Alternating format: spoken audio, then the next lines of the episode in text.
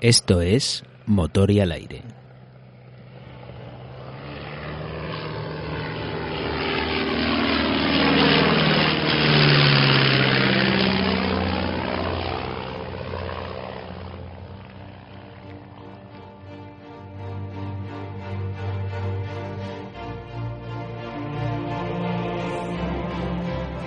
Muy buenas, esto es Motor y al aire y estamos aquí otra vez los sospechosos habituales para continuar una serie que empezamos hace mucho, hace tanto como casi en el primer programa de todos. Tuvimos un poquito parada hasta el vuelo del Plus Ultra y hoy continuamos, que es la, la serie de historia de la aviación española y sobre todo de los grandes raids de la aviación española en, en esa época dorada de la aviación. Entonces, sabiendo que es este tema, por supuesto, quien tienen que estar aquí, como no puede ser de otra forma, son Kiko Muñoz, Frajo. ¿Qué tal? Muy buenas. Y por supuesto, Darío Pozo, Dardo. Buenos días, por una vez no buenas noches. Buenos yo, días, buenos Yo lo había dejado en neutro para que no se supiese, lo dejásemos en plan misterioso. Sí, sí. Muy bien, pues nos van a contar otro vuelo distinto del Plus Ultra con otro destino bastante más lejano y, que tiene mucho, bueno, bastante menos conocido además que el del Plus Ultra, porque ese sí que dentro, más conocido en la cultura popular, pero este es un poco más desconocido. Contadnos un poquito, a ver, ¿qué, ¿de qué nos vais a hablar? Pues sí, suele pasar eh, que ahora mismo nadie se acuerde quién fue el, la segunda tripulación que pisó la Luna. Por ejemplo, todo el mundo sabe que la primera fue Armstrong y Collins, pero, perdón, y Aldrin. Collins se quedó en el módulo de mando. Pero, sin embargo, nadie sabe quién fue la siguiente, la siguiente tripulación que, que alunizó. Eh, y aquí pasa un poco lo mismo. Eh, los años, en el año 26, o en el año 25 para ser más exactos, la aviación española, o el Servicio de Aviación Española aprueba tres vuelos para eh, de gran RAI, por decirlo de manera, o de, de, larga distancia, con material propio y con personal propio. Y eh, bueno, el primero que se realiza es el del Plus Ultra, con un, carisma, eh, con un muy carismático protagonista que será, bueno, unos muy carismáticos protagonistas, como son Franco y Ruy de Alda, y en fin. Total, que ese vuelo acaparó una fama enorme y hoy en día, porque luego además bate una serie de récords interesantes, y luego eh, quizás tiene tiene un halo muy especial precisamente por pasar, por eh, volar la mayor parte del vuelo eh, sobre las aguas, lo cual lo, lo hacían quizás especialmente eh, peligroso en, el, en, la mentalidad popular. ¿no? Hoy vamos a hablar del segundo vuelo. Desde los tres que se aprueban, vamos a hablar del segundo. La idea general del servicio de aviación era y del gobierno era conseguir unir ese imperio en el que no se ponía el sol con rutas aéreas, bueno, con, más que con rutas aéreas, con unos vuelos de hermandad, ¿no? de hermanamiento. Entonces, eh, uno de ellos tiene que ser, lógicamente, Iberoamérica, que rinde en, en, Buenos Aires, como ya comentamos, con el Plus Ultra de Ramón Franco y Ruy de Alda. Y hoy el segundo es el, eh, el de la Escuadrilla Elcano, que tiene como objetivo llegar a la zona más alejada de la antigua eh, siempre tendemos a utilizar lenguaje colonial, pero, pero eh, eh, es que no me sale otro. Pero lo cierto es que no era una colonia realmente, era una provincia de, del, del, del, Estado español realmente, o de las Españas, como se decía. ¿no?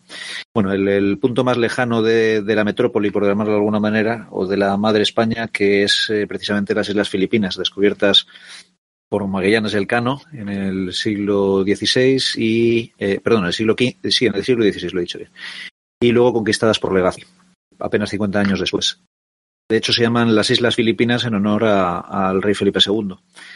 El vuelo es, este vuelo es un vuelo que, que quizás no despierta tanto la, eh, la curiosidad de la gente, precisamente por eso se realiza con aviones terrestres eh, sobre tierra. Entonces, quizás. Sí, la, la, sensación de peligro, digamos, para el público general es menor. Exactamente. Eh, Aunque luego, no lo sea.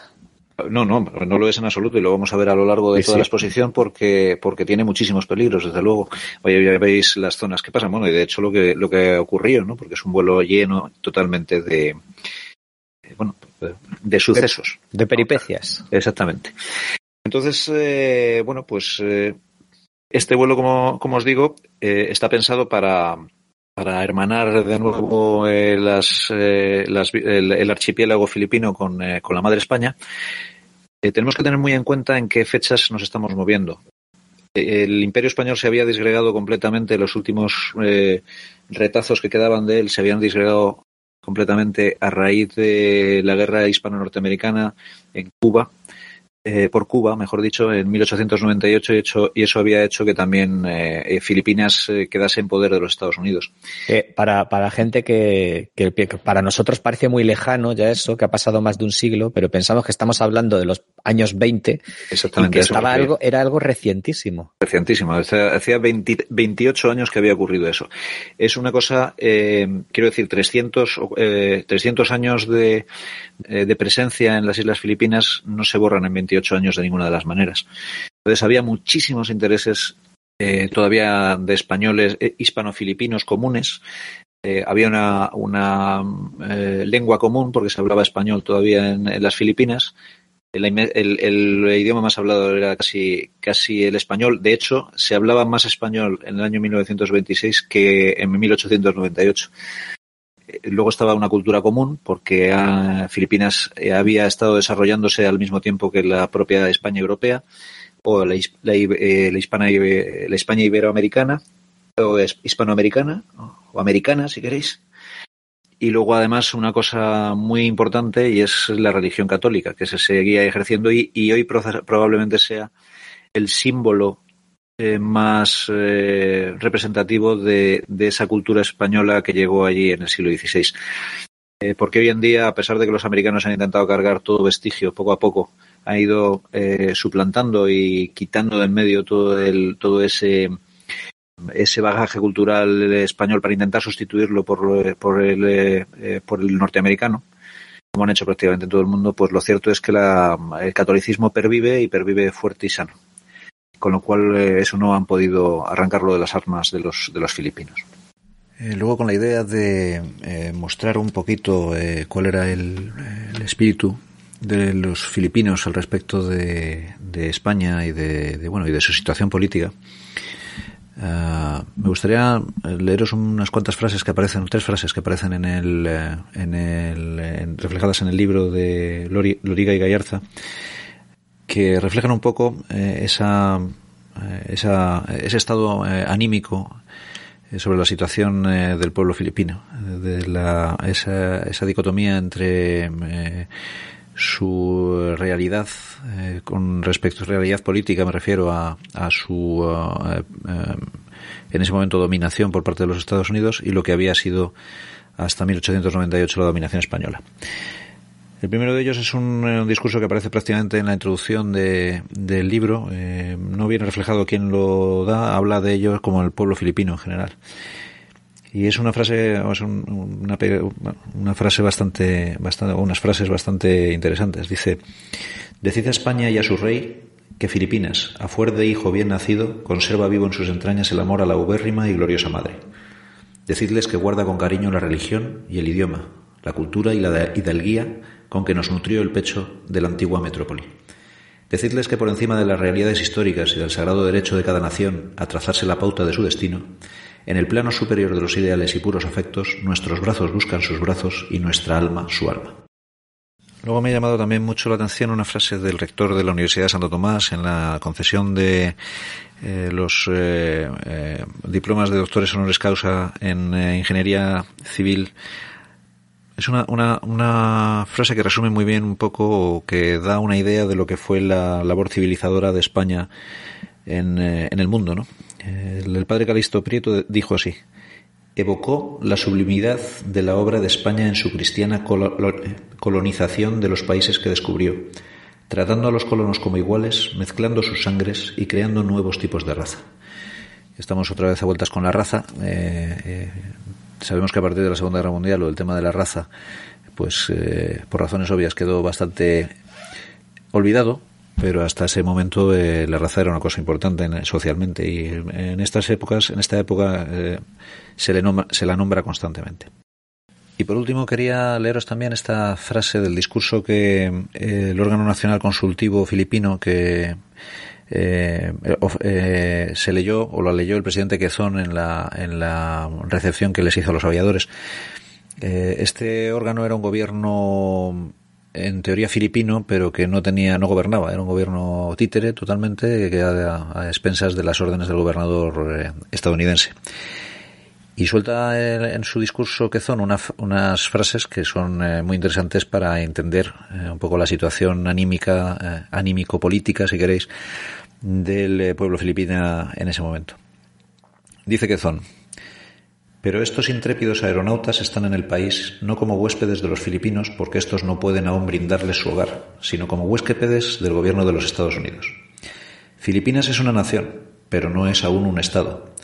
Estamos, es verdad, en nuestro propio país, pero todavía no somos dueños de él y no podemos ofrecer los honores que quisiéramos a nuestros visitantes. Lo único que podemos ofreceros es aquello que no cae ni puede estar bajo ninguna jurisdicción, aquello que es solamente nuestro, a donde no llega la dominación extraña, y es el cariño y el corazón del pueblo filipino. En fin, eh, es una frase muy, muy interesante, unas frases muy interesantes, eh, porque efectivamente esa, esa potencia que venía a ser libertadora, pues al final acabó siendo tan dominadora o peor dominadora que, que, la anterior eh, potencia, que era España. ¿no? Entonces hay una dicotomía ahí muy interesante, de, muy curiosa de, de estudiar. En fin. ¿Te gusta la historia bélica? ¿Te gustan las batallas? ¿El armamento que se usó? ¿Cómo se forjó la historia? Escucha Niebla de Guerra. Puedes escucharnos a través de iVoox y encontrar información en Facebook o Twitter. Un saludo y te esperamos.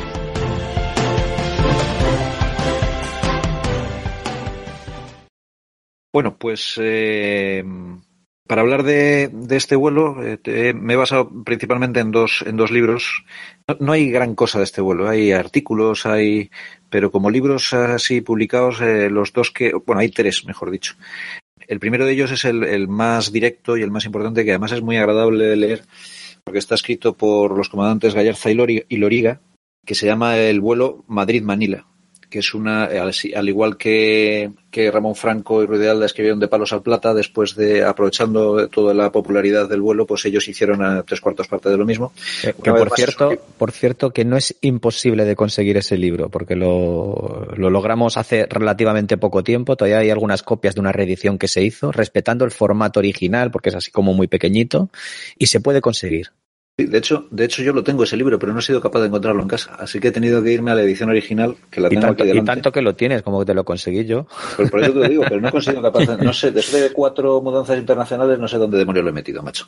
El caso es que no, no aparece por ningún lado. El caso, bueno, me he tenido que ir al, a la edición original de, pues mira, lo tengo aquí delante, pues te lo voy a decir. Eh, es de 1927, o sea, es la edición original. Fíjate, macho, qué joya. Despasa Calpe, y precio 2,50 pesos. Así que es muy probable que sea eh, eh, la edición mandada, o sea, hecha para Argentina, ¿no? Argentina, sí, sí, correcto. Así que nada, ese es el primero que voy a utilizar. Luego, eh, este, este vuelo tiene tres, eh, seis protagonistas, tres de ellos oficiales pilotos y tres mecánicos. De los tres oficiales pilotos, eh, Gallarza y Loriga escribirán el vuelo Madrid-Manila y luego eh, Esteve, que es el tercero, escribirá otro vuelo, eh, perdón, otro libro por separado que se llama La aventura en el desierto. enseguida veremos por qué. Luego, además, he utilizado también un libro editado por por el eh, Ministerio de Defensa, que se llama Grandes vuelos de la aviación española, lo hemos hablado, lo hemos comentado varias veces, es de varios autores, y, pero claro, lógicamente en este caso en particular eh, me he basado en el, en el artículo referido a la patrulla Alcana, que está escrito por el gran eh, Jesús Arrazábal. También este libro es muy interesante porque en el inicio del mismo tiene una entrevista a, a González Gallarza, que ha sido un hombre que en la aviación española es, lo ha sido prácticamente todo. Si bien eh, hablamos muchas veces, por ejemplo, de personajes como Vives o como Quindelán o como eh, Alfonso Orleans y demás que han sido piedras angulares de, los inicios de la aviación. Quizás eh, Gallarza sería la piedra angular de la transformación de una aviación, uh, por decirlo de una preguerra o guerra civil, a luego eh, la transformación enorme que se produjo después de la guerra mundial y con la incorporación de los, eh, del material americano a través de los acuerdos hispano-norteamericanos. Un personaje que lo ha sido todo. De hecho, fue el primer ministro del aire que era aviador, porque los dos anteriores que había que hubo eh, no, no eran aviadores, eran de tierra. y ¿En qué años fue, fue ministro del aire? Pues mira, te lo voy a decir. Además estuvo, eh, sé que acabó en el 57 y me parece que empezó en el 45, ¿puede ser? Te lo digo ahora mismo, lo tengo aquí. Pero vamos, estuvo 14 años de, de ministro del, del, aire, que se dice pronto, claro, en esa época. Eso es inaudito a día de hoy. A día de hoy, con gobiernos que cambian cada cuatro años, es imposible. No es que sea inaudito, es imposible. Es materialmente imposible. Eh, pues mira, en el 45 fue nombrado ministro del aire. Pero claro, entonces la, eh, vamos, estas cosas se hacían eh, de manera profesional y la verdad es lo cierto es que su, legado eh, como ministro es importantísimo. Entre otras cosas, pues fue el, desarrollador de todas las infraestructuras para favorecer la aviación civil. Que hoy en día es una fuente importantísima de ingresos a través del turismo. O sea, quiero decir, bueno, hoy en día no. Hoy precisamente, hoy en día precisamente bueno, no, pero bueno. Ya volverá. Esperemos. Esperemos, sí. Por mi propio bien, además. Eh, bueno, el caso es que eh, ese es el segundo de los libros que he utilizado. El de Una aventura en el desierto ha sido no he, no he podido encontrarlo. Eh, no, he, no, ha habido manera. El, estaba intentando localizar la versión, la edición también original y demás, pero es que debería ser mucha, una tirada muy, muy, mucho, muy inferior a la del vuelo Madrid-Manila, con lo cual, bueno, yo, yo, no he sido capaz de localizarlo. Yo no sé si tú lo tienes, Darlo. No, no, que va ha sido complicado. Y bueno, y luego aparte de eso he utilizado, también consultado muchísimo, eh, muchísimas páginas de internet. Eh, si quiero nombrar dos muy importantes para mí, que son la del Museo del Aire Online y luego también la, la página de la Real Academia de la Historia, que en cuanto a biografías es excepcional. Pero bueno, también he consultado una miríada de muchos más porque hacía búsquedas y a partir de ahí pues eh, llegaba a cosas eh, muy, muy interesantes, por cierto. Y bueno, a partir de ahí, pues eh, si queréis nos metemos ya en el, en el ajo. Muy bien. ¿Qué, qué viaje más interesante nos planteas? Así te gusta, mira, me alegro. Sí, sí, me, además este tema mos, no, mucho y estoy deseando que, que nos embarquemos en la aventura.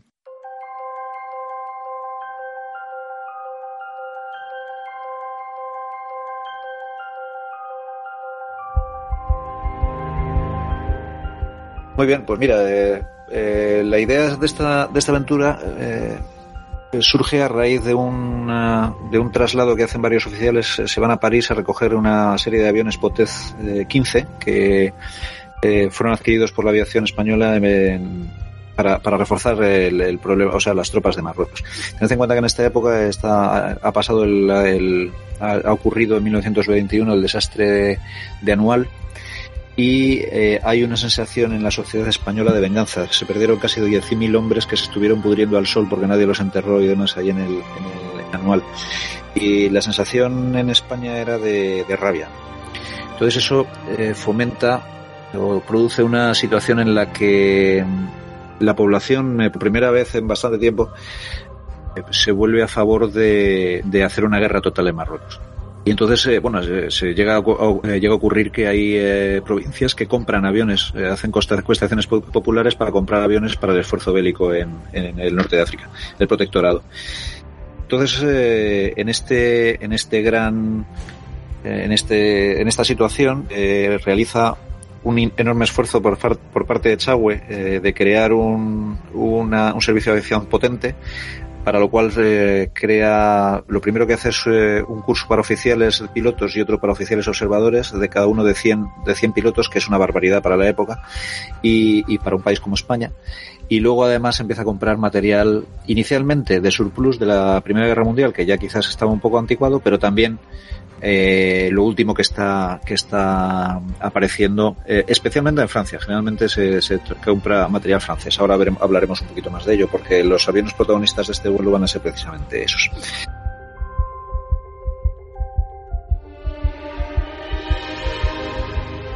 Bueno, los, las, las, operaciones en el protectorado eh, son, son continuas, el desgaste es muy, muy fuerte y los protagonistas que se van a Francia a recoger estos aviones, muy necesitados en, en, en, el, en el protectorado, pues son los comandantes Carrillo.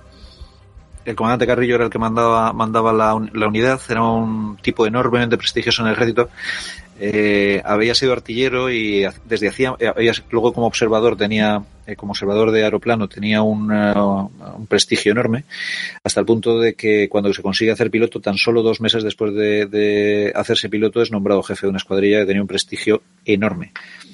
de hecho, eh, era un hombre que además eh, siempre, por visto, mezclaba mucho la, el humor con la seriedad, ¿no? Y además es muy conocido en el ejército porque él es el que introdujo en, el, en la aviación un poco las, las similitudes y el lenguaje taurino, que ha sido muy tradicional en, en la aviación española. Eh, nosotros quizás no nos demos cuenta, pero como una muestra un botón.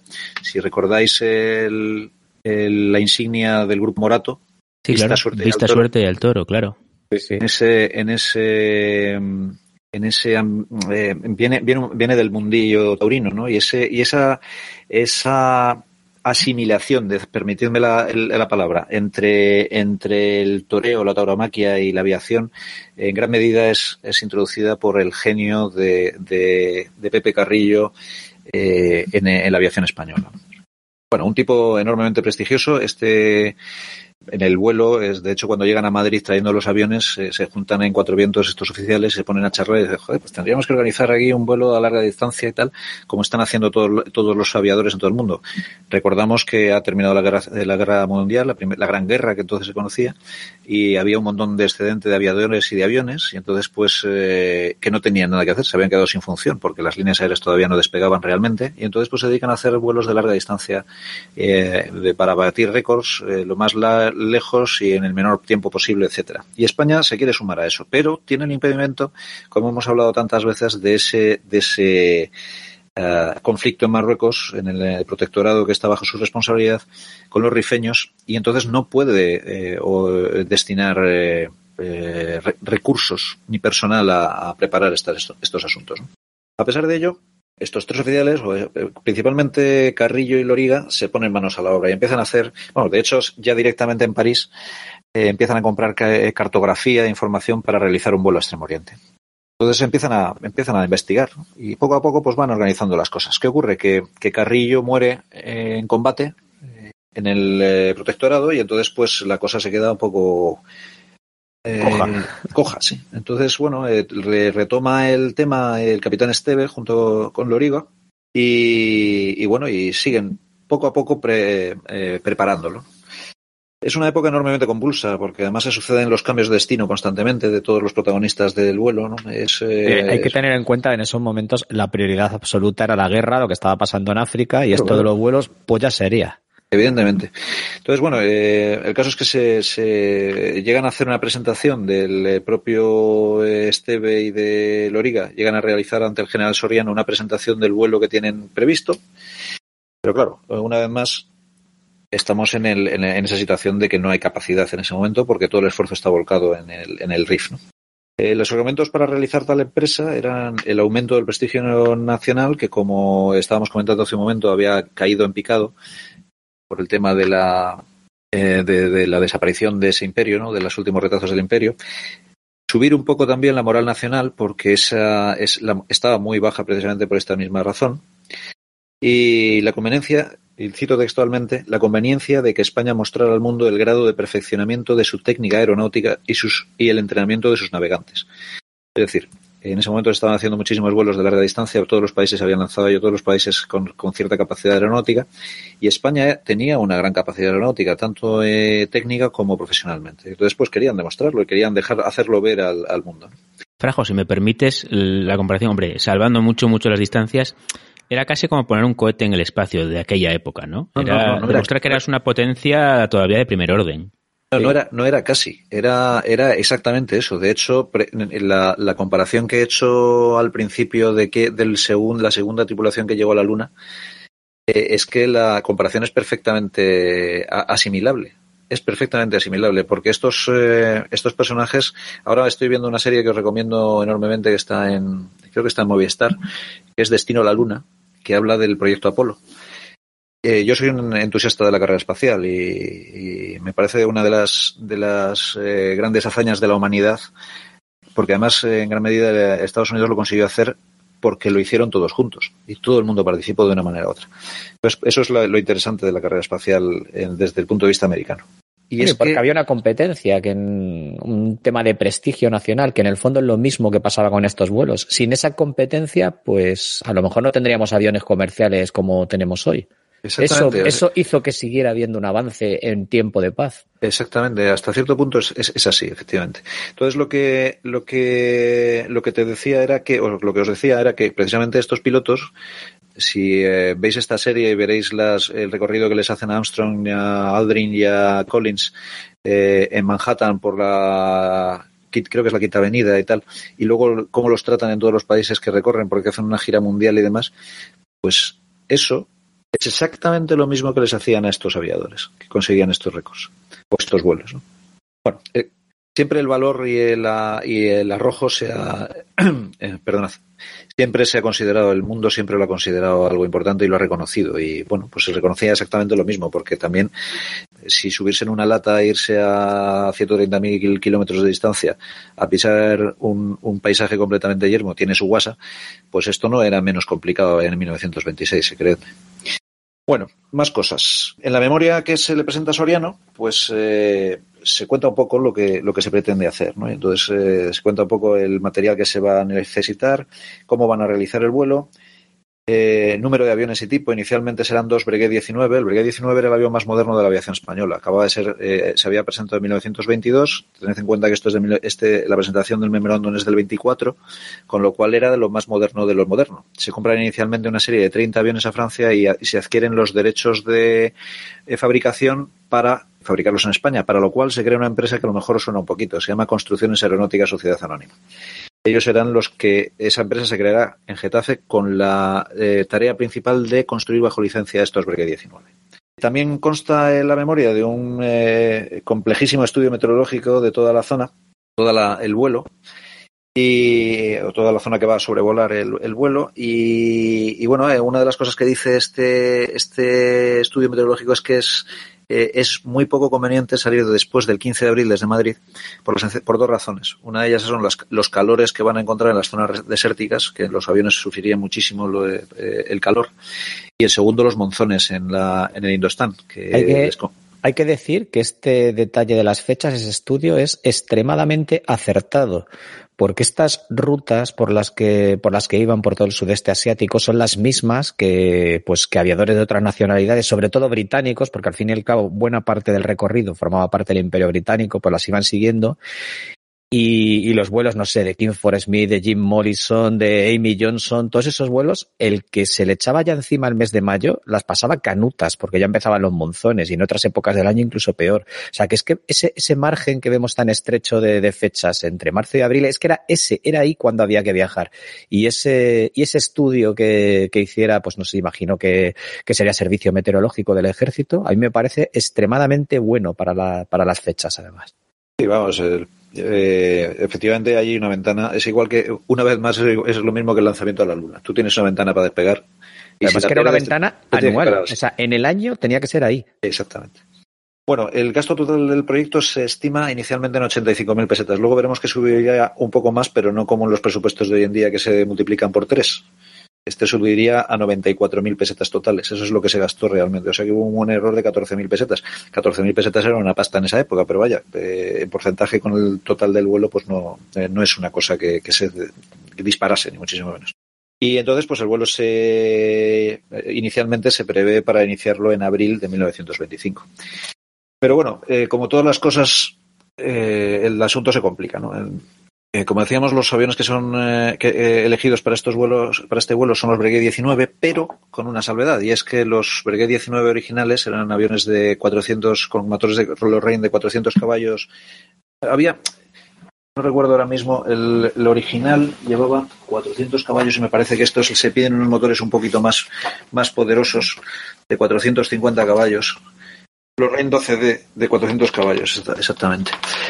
Eh, pero se, para el, el, vuelo se pide unos que son un poco más, un poco más, potentes. Llegan los 450 eh, caballos también los REN, pero en, en W, 12 cilindros en, en W que se llaman. Entonces, no solamente eso, sino que, sino que se aumenta también un poco el depósito de combustible para darles una autonomía de hasta 10 horas. Eh, se pide que se haga en la primera serie de 30 aviones que se compran a Francia y que se construyen, en, eh, se fabrican en Francia, eh, se pide que los dos últimos se modifiquen en estas condiciones, es decir, aumentar ligeramente el, el tamaño del depósito de combustible y luego cambiarles el motor al motor Lorraine de 450 caballos y W12. que les pareció más, más adecuado para, para el RAID. ¿no? Entonces, bueno, pues estas modificaciones en los dos últimos aviones provocan que el, que la casa francesa no sea capaz de realizarlas a tiempo y entonces pues eh, eh, no los entrega eh, no entrega los aviones hasta el 29, eh, hasta el hasta marzo de 1925 lo que imposibilita la relación de, del vuelo en las fechas que estaban previstas. De hecho esto eh, hace que, que este que el comandante o sea el capitán Esteves se, se coja un piño de padre muy señor mío. De hecho ellos habían estado tanto Esteve como Loriga habían volado a perdón habían viajado a, París en dos ocasiones. La primera de ellas para hacer eh, para eh, la, eh, la, carta de, de, compromiso de las modificaciones en los aviones 29 y 30. 29 y 30 es el número de la serie. Es decir, en una serie de 30 aviones, estos son los dos últimos de esa serie. Y resulta que vuelven a volar a, en, en, en, en, enero de 1900 y nada, vuelven a viajar en enero de 1925 a París con la idea ya de recoger los aviones y traérselos en vuelo, porque la fecha de entrega estaba prevista en esas fechas pero, pero cuando llegan se encuentran que los aviones no están listos. Pero no están listos de mucho por mucho, o sea que les faltan por meses cierto, para... Que me llama la atención algo que pone en el libro de grandes vuelos y es que de, de que pone que de la frustración de, de, que no estaban los aviones y demás, algo pasa que a que Esteve acaba arrestado. Correcto, eso es, eso es lo que eso es lo que te estaba te iba no sé, a contar. Pero, que, pero ¿sabes por qué? ¿Sabes por qué pasó eso? No, no tengo ni idea. Averiguar? No, no, no, he, no he sido capaz. Eh, hay una cosa que, es, que está que es muy eh, cómo os diría yo que es muy típica en cuanto a las a la a la historia de la aviación española como muy heroica siempre ¿no? y entonces eh, todo lo que es eh, los, los cronistas o los eh, incluso los historiadores que han estado ocupándose de la aviación de la historia de la aviación española son enormemente vamos a llamarlo limpios en cuanto a todas estas cosas no cómo os diría yo eh, no eh, lo que es sucio y feo y desagradable lo deja muy de lado, lo nombran muy por encima. Eso es aplicable a otras cosas también. Es que me recuerda mucho a aquello de, de por qué en su momento dejó el ejército Mariano Barberán, cómo había pasado eso. Sí. Ten en cuenta y, además y que al estos... final lo acabamos, eso, eso al final lo acabamos supiendo, lo acabamos sabiendo. Eh, lo acabamos sabiendo lo de Barberán, pues luego me lo cuentas, sí, porque sí, no, sí, yo, no, sí. yo no lo sabía nunca. Sí, ah, bueno, pues luego te lo cuento, sí, sí. Sí, sí, pues te lo agradeceré. Bueno, como lo hablaremos de todas formas también en el vuelo del Cuatro Vientos cuando lo hagamos. Vale. Eh, bueno, de todas formas, eh, tened en cuenta también que estos son unos personajes bastante particulares, ¿no? Son tipos con unos caracteres tremendos, unos egos importantes. Y bueno, pues eso, es, son gente y además que tienen un concepto, un concepto del honor. Tened en cuenta que, bueno, estamos en 1926, pero eh, la formación de la oficialidad era muy decimonónica todavía, si, si me lo admitís, si me admitís el, en cuanto a sentido de honor y demás. ¿no? Es cierto que, que se les eh, tecnifica mucho, que, que, son mucho más científicos también que lo, que lo que eran los oficiales en el siglo XIX, pero eh, bueno, mucho más tampoco, porque los oficiales de la Armada, por ejemplo, en el siglo XIX y XVIII eh, eran también enormemente técnicos y los artilleros también, en fin, o sea que, pero bueno, que son eh, en, en, cuestiones de honor y de filosofía de, de, de trabajo y de ser, por decirlo de alguna manera, son, y de ética, eh, son todavía muy decimonónicos. Si juntas todo esto de este batiburrillo, tienes gente que, que, como lo tienen prohibido batirse en duelo, aunque eso no siempre será impedimento, pues entonces lo que cuando se cogen un piño, lo que hacen los tíos es coger y decir, pues ahí os quedáis, y me piro. Así de claro. Bueno, pues este no llegó a pirarse, pero, pero se cogió un piño gordo y, y efectivamente debió de montar tal pollo y al final alguien le debió de faltar al respeto y el tío pues se acabó arrestado. El, eh, como hemos estado entre el final de 1925 y el principio de 1926 son, eh, son años, eh, es, un, es un periodo muy complicado, muy, de muchísima, es enormemente dinámico en la aviación. Se suceden los cambios de, de destino de los protagonistas. Eh, luego, además, para más Inri, resulta que a, a, todo esto, en medio de todo este fregado, estaba un tal, no sé si os sonará de algo, eh, Juan de la Cierva, desarrollando un trasto muy raro, muy raro. Eh, la, bal sí. la, balumba famosa esta que decían que era el, el, el, el autogiro, ¿no? Que esa, bueno. Total, que necesitaban pilotos para, para volar el autogiro y para probarlos, aunque el propio La Cierva lo voló en, eh, también en muchas ocasiones. Pero el piloto de pruebas eh, nombrado, que era Alejandro Gómez Spencer, pues en un momento dado es también destinado, esta estaba en la escuadrilla de experimentación de Cuatro Vientos y es eh, destinado a, a, Marruecos, como prácticamente todos eh, los miembros de la aviación. Y entonces, pues alguien le tiene que sustituir y el, y el encargado de sustituirle es precisamente Loriga, que estaba considerando, considerado uno de los pilotos punteros también de la época, un tipo extraordinariamente hábil.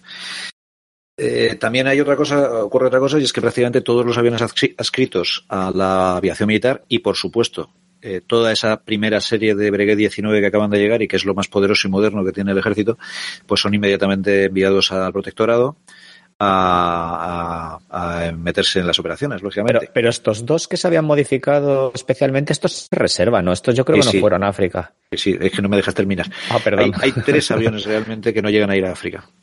Eh, esos tres aviones son eh, los 29 y 30 que están reservados para, para el RAID y luego hay un tercer avión que no se que no se lleva tampoco porque este ya es de la serie, la primera serie construido ya por construcciones aeronáuticas, que es el primer Grand Ride o el primer bidón.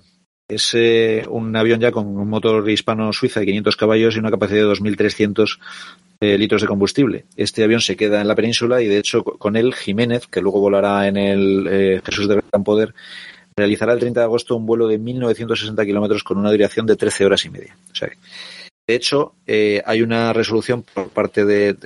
no, se toma todavía, pero hay una resolución por parte de eh, posterior, por parte de, la jefatura del servicio de aviación, que dice que todos los grandes vuelos de, de, de raid o de larga distancia, a partir del, eh, del, vuelo precisamente de la, de la escuadrilla Alcano, se producirán o se realizarán con aviones Breguet 19.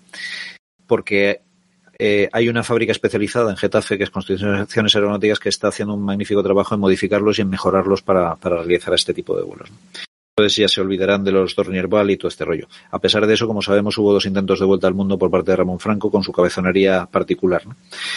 Por cierto, en uno de ellos, en los dos eh, participaría también González Gallarza. Bueno, eso es otra historia, luego lo comentaremos.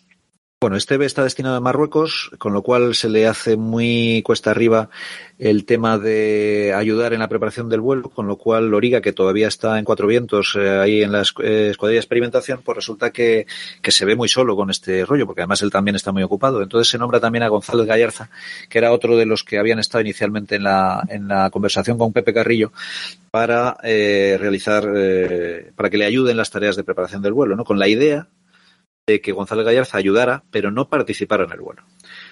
El caso es que en diciembre de 1925 eh, la aviación militar hace pública eh, su, intención de realizar y la aceptación de las tres propuestas que se han, eh, han hecho sus oficiales para realizar de los tres vuelos.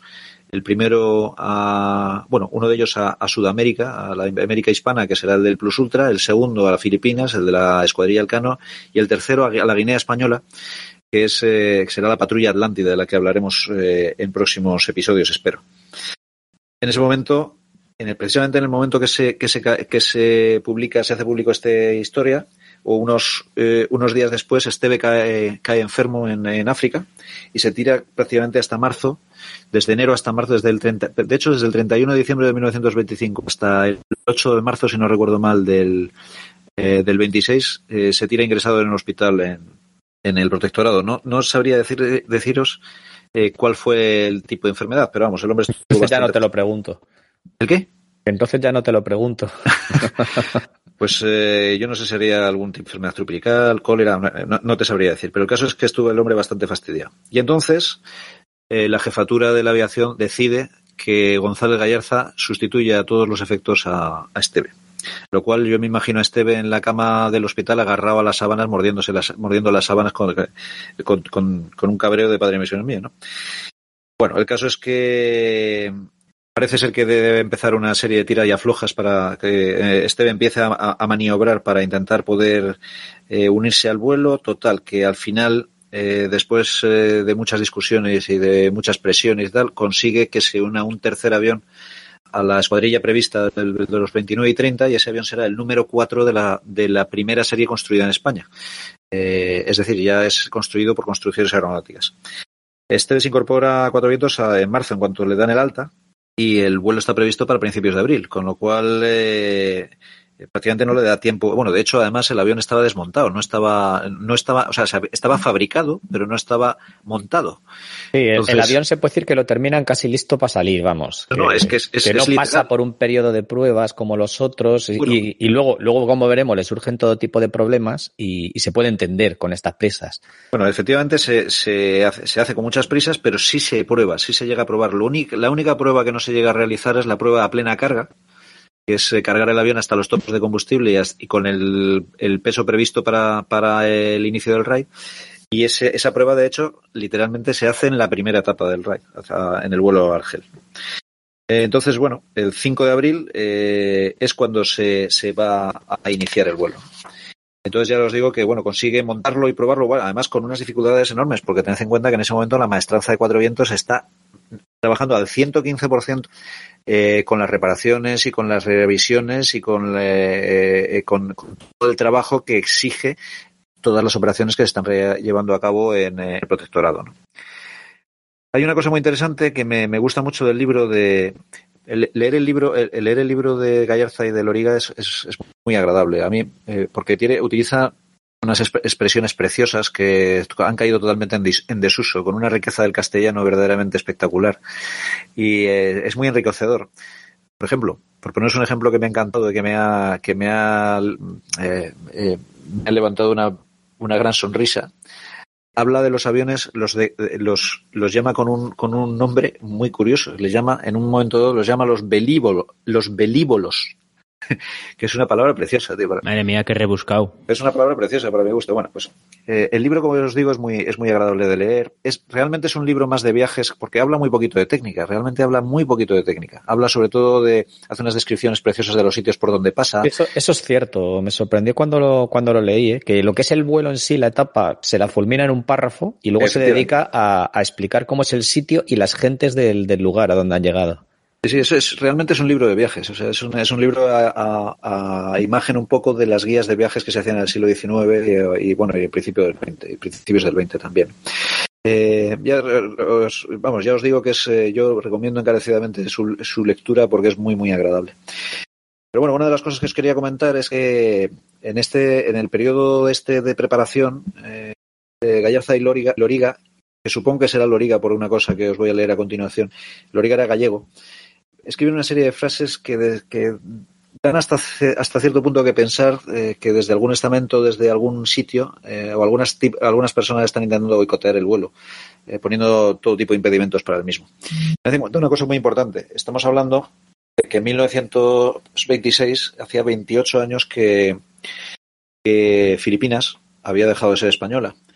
Y quizás, y sin embargo, el, no, no sin embargo, precisamente por eso todavía los intereses hispano-filipinos, lo hemos comentado al principio, eran muy, muy fuertes. Y había una parte muy importante de la población filipina que no estaba nada contenta con la presencia norteamericana, porque ellos lo que habían hecho era una guerra de liberación para dejar de ser colonia, porque ellos lo entendían como colonia.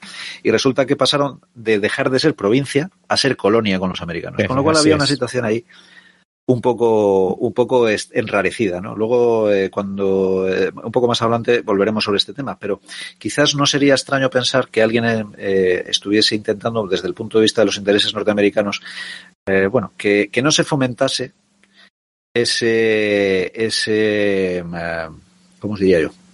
Ese españolismo de, de las Islas Filipinas. Y, y este vuelo, sin duda ninguna, lo iba a hacer.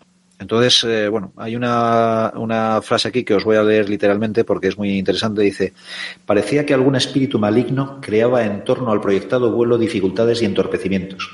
Mas, ¿a qué detenernos a enumerar y a resolver miseriucas humanas? Lo de miseriucas, por eso entiendo que lo ha escrito, esta es una frase escrita por Loriga. Dice, pequeñas, muy pequeñas parecen las cosas de la Tierra vistas desde nuestros aviones cuando vuelan en las alturas y más pequeñas aún parecen las ruindades de los hombres cuando el entendimiento las contempla con serenidad y alteza de miras. Fantástico. Luego hay otra, otra cosa en el principio del libro que es muy interesante y es que eh, los autores empiezan en, se empeñan en hacer hincapié en que eh, ellos no son los protagonistas del vuelo.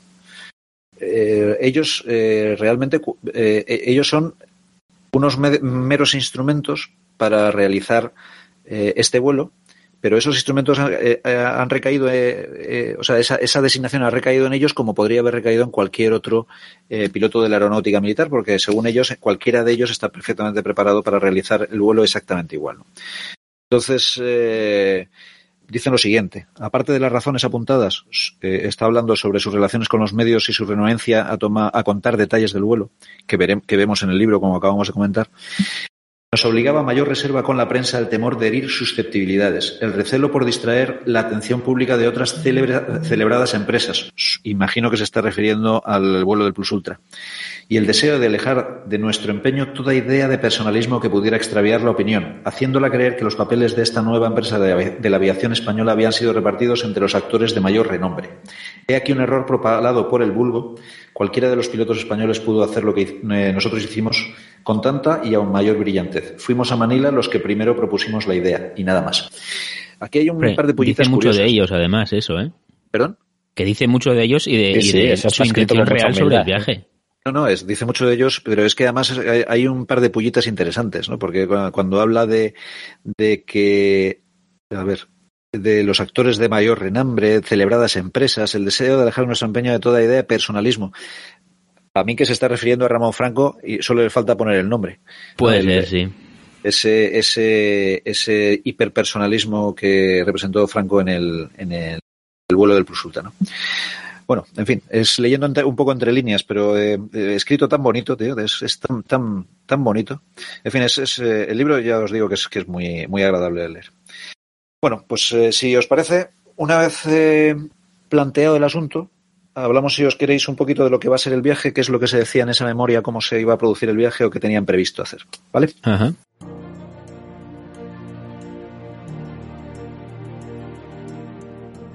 Pues mirad, eh, constará prácticamente de cuatro, de cuatro grandes eh, partes, por decirlo de alguna manera. La primera de ellas sería la travesía del Mediterráneo, el sobrevuelo del norte de África con finalización en el Cairo. Segunda parte, sobrevuelo de Oriente Medio con final en Karachi, Pakistán. El tercer vuelo- eh, la tercera parte sería el cruce, cruce del Imperio de la India y del Asia sudoriental, acabando en Saigón, ahí es nada. Y el cuarto sería el trayecto a lo largo de las costas orientales de Indochina y China, con cruce final del mar de la China hasta la isla de Luzón, aterrizando en las proximidades de Manila. Por cierto, en Manila no existía aeródromo. Eh, lo que pasa es que se pensaba que en un momento dado pues, se podría eh, conseguir organizar uno sin excesiva dificultad. Entre las curiosidades de este larguísimo viaje, eh, nos dicen que prácticamente todo el, eh, todos los países que van a atravesar están bajo dominio de, naciones europeas. Prácticamente hasta Macao, que está en la costa de China, que es colonia portuguesa, pues los territorios sobrevolados eran regidos por Francia, Reino Unido o Italia. Eh, La única excepción eran los, los eh, reinos independientes de Persia, la actual Irán, y de Siam, que es la actual Tailandia. Bueno, y, cierto, y- y Macao, ¿no? Que era portugués. Sí, bueno, y Macao que no, Macao era portuguesa, por eso te digo que era Vale. que era que era colonia era colonia portuguesa. Los únicos que no son eh, colonias de países occidentales son Irán y Tailandia. Todos los demás que se sobrevuelan eh, van a ser eh, eh, hasta Macao justo van a ser van a estar en manos de, de países occidentales. Es, es curioso, están sobre, van, van a sobrevolar un mundo que 20 años después prácticamente no existiría. Todos esos imperios les quedaban 20 años de vida. Absolutamente, efectivamente.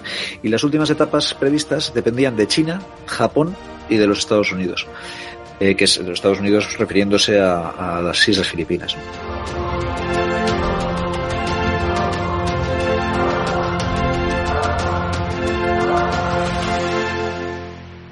De las cuatro partes, los aviadores no consideraban especialmente peligrosa la primera, porque al fin y al cabo era una, eh, el norte de África era una cosa que ellos conocían muy bien, una zona que conocían muy bien. No hay grandes diferencias eh, hasta el Cairo, a excepción del desierto libio quizás, pero bueno, como se iba volando por la costa, pues no era, el tipo de vuelo era muy parecido, la meteorología eh, era muy parecida a la que ellos estaban iba a decir disfrutando, quizás no sea la palabra, en, eh, en el protectorado de Marruecos, ¿no? Con lo cual, bueno, era, además de las condiciones meteorológicas de vientos y demás son muy parecidas, con lo cual no, no le daban eh, una excesiva, una excesiva importancia. A la segunda ya le tenían un poco más de gato, porque eran gran, grandes etapas eh, a lo largo de zonas desérticas, pero también es verdad que esas zonas desérticas estaban siendo voladas constantemente con los, por los británicos camino de la India. De hecho, en toda la zona del desierto, eh, el cruce de la Transjordania y demás hacia el imperio eh, persa y demás, estaba organizado de tal manera que cada 50 kilómetros los británicos habían establecido desde el Cairo en adelante hasta Bagdad prácticamente habían establecido una serie de aeródromos eventuales que se, dedica, eh, se denominaban eh, con las eh, letras del abecedario Alfa, Bravo, Charlie, Delta, etcétera. Y luego además habían trazado, esto es literal, con un bulldozer o con unos cuantos bulldozers, desde el Cairo a Bagdad, los tíos habían trazado un surco en el suelo para que los aviadores pudieran seguir esa, esa referencia eh, como vamos para su navegación, ¿no? porque el, desierto el gran problema que tiene es que es muy uniforme y entonces no tienes puntos eh, no tienes puntos de referencia para poder eh, situarte, ¿no? Entonces ellos hicieron, pues eso, una especie de camino horadado en la tierra prácticamente desde el Cairo a Bagdad para poder seguirlo. Entonces la idea o las, las instrucciones que tenían los, los aviadores era de que si sufrían una avería y tenían que tomar tierra, pues lo hicieran lo más cerca posible del surco y a ser posible en los aeródromos. Los aeródromos, la mayoría de ellos no tenían, estos aeródromos eventuales que estoy, de, que estoy hablando, eh, la mayoría de ellos no tenían guarnición ni tenían nada, simplemente era una zona más o menos preparada y además era el sitio donde, en caso de que un aparato no llegara a destino, donde buscar inicialmente. No sé si me estoy explicando. Sí, sí, eh, vamos, donde parar y saber qué te iban a buscar ahí. Exactamente, esa es la idea. Bueno, pues entonces, eh, pues eso, eso es lo que, eso es lo que estaba organizado. Con lo cual, bueno, dentro de la peligrosidad y dentro de la dificultad, pues estaba la cosa más o menos organizada, ¿no? Y había ciertas garantías de supervivencia. Pero claro, es que estos aeródromos no eran más que un, estos aeródromos eventuales no, eran más que un, un despejado de, piedras en medio del desierto, con lo cual no se parece un poco a alguno de, los, alguno de los que montó la, aeropostal en mitad del desierto del Sáhara, ¿no? El famoso eh. Bidon 5, donde había un tío con un depósito de combustible y ya. Bueno, aquí ni eso. Aquí no había ni, ni tío el ni descampado nada más, sí. El descampado, sin más. en la inmensa mayoría, ¿eh? Algunos de ellos, cada tres o cada cuatro sí había una pequeña guarnición, pero lo normal es que no lo hubiera. Con lo cual, bueno, pues esta zona eh, era de una cierta incertidumbre, ¿no? por decirlo de alguna forma. Y luego la tercera parte también tenía mucha información proporcionada por los ya muchos aviadores que habían pasado por allí provenientes de Reino Unido, de Francia, Holanda y que habían volado a Australia, Indonesia o a Rangún eh, respectivamente. Sin embargo, las distancias eran enormes y, eso, claro, pues lógicamente, además la meteorología era complicada en esa zona, eh, zona con muchísima humedad, eh, mucho calor, en fin, que daba, daba mucho pie a que se produjeran eh, problemas técnicos. Además, tened en cuenta que esto está ya pasada la mitad de la, de la ruta, con lo cual los aviones ya irían bastante desgastados y hay que decir que probablemente los, los eh, aviadores también irían bastante más cansados. Y luego al final la, la, había eh, los tramos estos eh, de la zona de Indochina estaban muy conocidos por, eran muy conocidos por los, por los franceses y además eh, la aviación del Siam o de la actual Tailandia por lo visto era muy poderosa en esa época y estaba muy bien organizada, con lo cual tenían, eh, tenían mucha información, como luego efectivamente confirmarían al pasar por allí, por Bangkok. El problema era que había montañas altísimas, en cuenta que van a estar rodeando desde, desde India, van a ir rodeando los, el Himalaya por el sur, pero claro, las estribaciones del Himalaya hacia el sur, hacia, hacia el océano, pues eh, son todavía montañas de cierta, de cierta entidad, ¿no? Entonces eso va, va a dificultar bastante la ruta. Y bueno, una vez más la meteorología muy complicada también. Para que, para que os hagáis una idea, cuando se inicia el 5 de abril del 26 el, el vuelo, hasta ese momento 30 aviones eh, de la Europa occidental habían volado hacia el extremo oriente con destinos a Tokio y tal, a Pekín, y de los 30 tan solo lo habían conseguido 12. O sea que... No está mal. Tenía, tenía su guasa el asunto. Eh, desde luego no era un viaje fácil, eso está, está clarísimo, y menos en esas épocas. Yo os diría incluso que a día de hoy en un avión semejante, un avión con unos 400 caballos y demás de hélice terrestre, intentar hacer ese vuelo, eh, hoy en día, eh, en fin, no, yo te diría que por otros aspectos puede ser incluso peor, porque en esos momentos eh, que estabas volando, como decíamos, pues casi todo el tiempo por imperio británico o francés, eh, tenías la seguridad que allá donde aterrizaras te iban a recibir de modo pacífico y hasta te iban a prestar ayuda y soporte. Y ahora fíjate lo que es toda esa zona, o sea, hay muchas zonas en conflicto. Atrévete tú a, aterrizar, yo que sé, en Alepo, por, por ejemplo, que entonces había una base francesa y tú ibas allí y los franceses te trataban de maravilla vete ahora, ¿no? Eh... Que sí, que sí, que sí. Vamos, yo eh, eh, estoy de acuerdo, eso es eh, plenamente de acuerdo, pero yo ni siquiera entro en esas consideraciones. O sea, yo solamente me estoy refiriendo a condiciones geográficas, físicas y meteorológicas. El hacerte ese vuelo y en un avión de 400 años con una autonomía de 10 horas, es que hay alguno, bueno, pero se hicieron, esos vuelos se hicieron hasta con, con The Havilland Mod con 100 caballos, o sea, que es alucinante. O sea, por eso te digo que, que, que, que agüita, ¿eh? que, que había, que ser, había que tenerlos muy bien puestos o ser un inconsciente completo. Y estos tipos no eran unos inconscientes. a lo mejor entre los muchos que se fueron para allá en eso, los, los moz y toda esta historia, a lo mejor sí que había bastante inconsciente que no sabía muy bien en qué se estaba, en qué fregado se estaba metiendo y le salió bien la cosa. Pero estos, desde luego, no eran unos inconscientes para nada. Para, pero para nada, sabían perfectamente o tenían una idea bastante aproximada de lo que se iban a encontrar y a lo que se iban a enfrentar. Bueno, por último quedaba una, un, un, último salto que era, que era inédito, que no se había hecho hasta ese momento, que era el cruce del mar del, de la China. O sea, el salto desde, en principio, la ruta estaba pensada para subir hacia el norte, hacia Hofui, creo que se llama el punto, que está en la base de la península de Formosa, y desde ahí hacer un salto a Formosa y desde Formosa eh, sobrevolar una pequeña cadena de islas que se, eh, que se adentra hacia el sur en dirección a las Filipinas, aunque se quedan, desaparecen estas islas bastante, al, eh, muy lejos todavía de las Filipinas. Pero bueno, eso les daba una oportunidad de supervivencia en caso de, eso, de tener un fallo catastrófico y tener que hacer una, un aterrizaje de emergencia. Al final este, este, no llegaron a subir hasta Formosa por eh, motivos que veremos a continuación, con lo cual el salto final lo realizan directamente sobre el mar de la China a pecho descubierto, siendo la última etapa eh, y probablemente la más crítica, porque eran prácticamente mil kilómetros sobre el mar. Con los aviones ya enormemente desgastados, muy cansados después de 30 días, eh, de prácticamente un mes de, de, de todo tipo de peripecias y una cosa que parece una tontería, pero no solamente están las peripecias, sino también los homenajes, que no les dejaban parar. Según llegaban a los sitios, los cogían en volanda, se los llevaban de un lado para otro y no les dejaban parar. Con lo cual, los, el descanso era, era muy, muy breve. Los descansos eran muy breves. Qué mala vida. Sí, sí, o sea, quiero decir, es que es una machada, es que es una auténtica machada.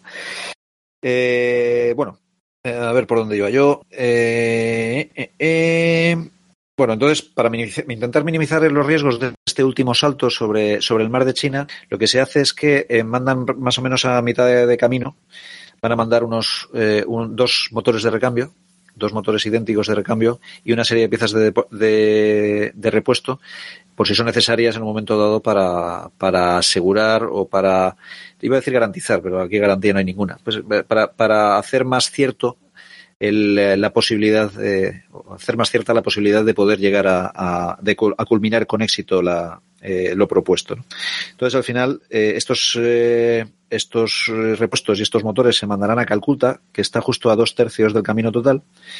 Y al final, como os decía antes, eh, el gasto total aprobado para el, el vuelo serán 94.000 pesetas.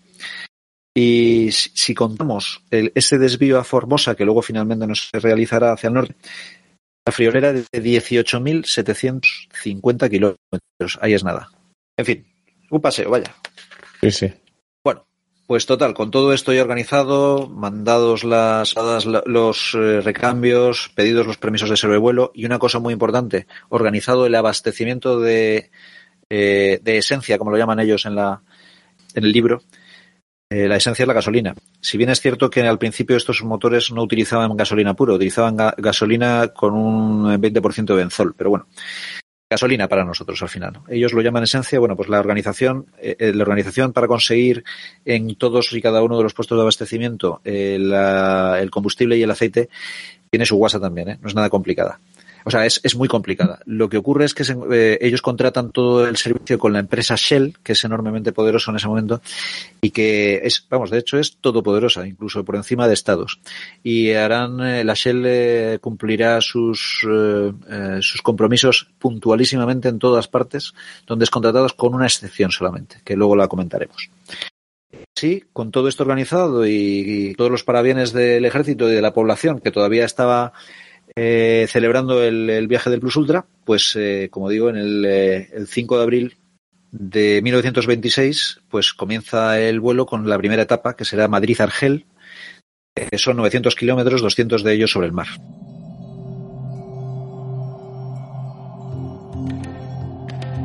Eh, despegan a la madrugada del 5 de abril del 26 desde Cuatro Vientos, eh, siendo despedidos por las autoridades no demasiadas porque era muy temprano y esto a las autoridades lo de madrugar nunca les ha hecho mucha gracia.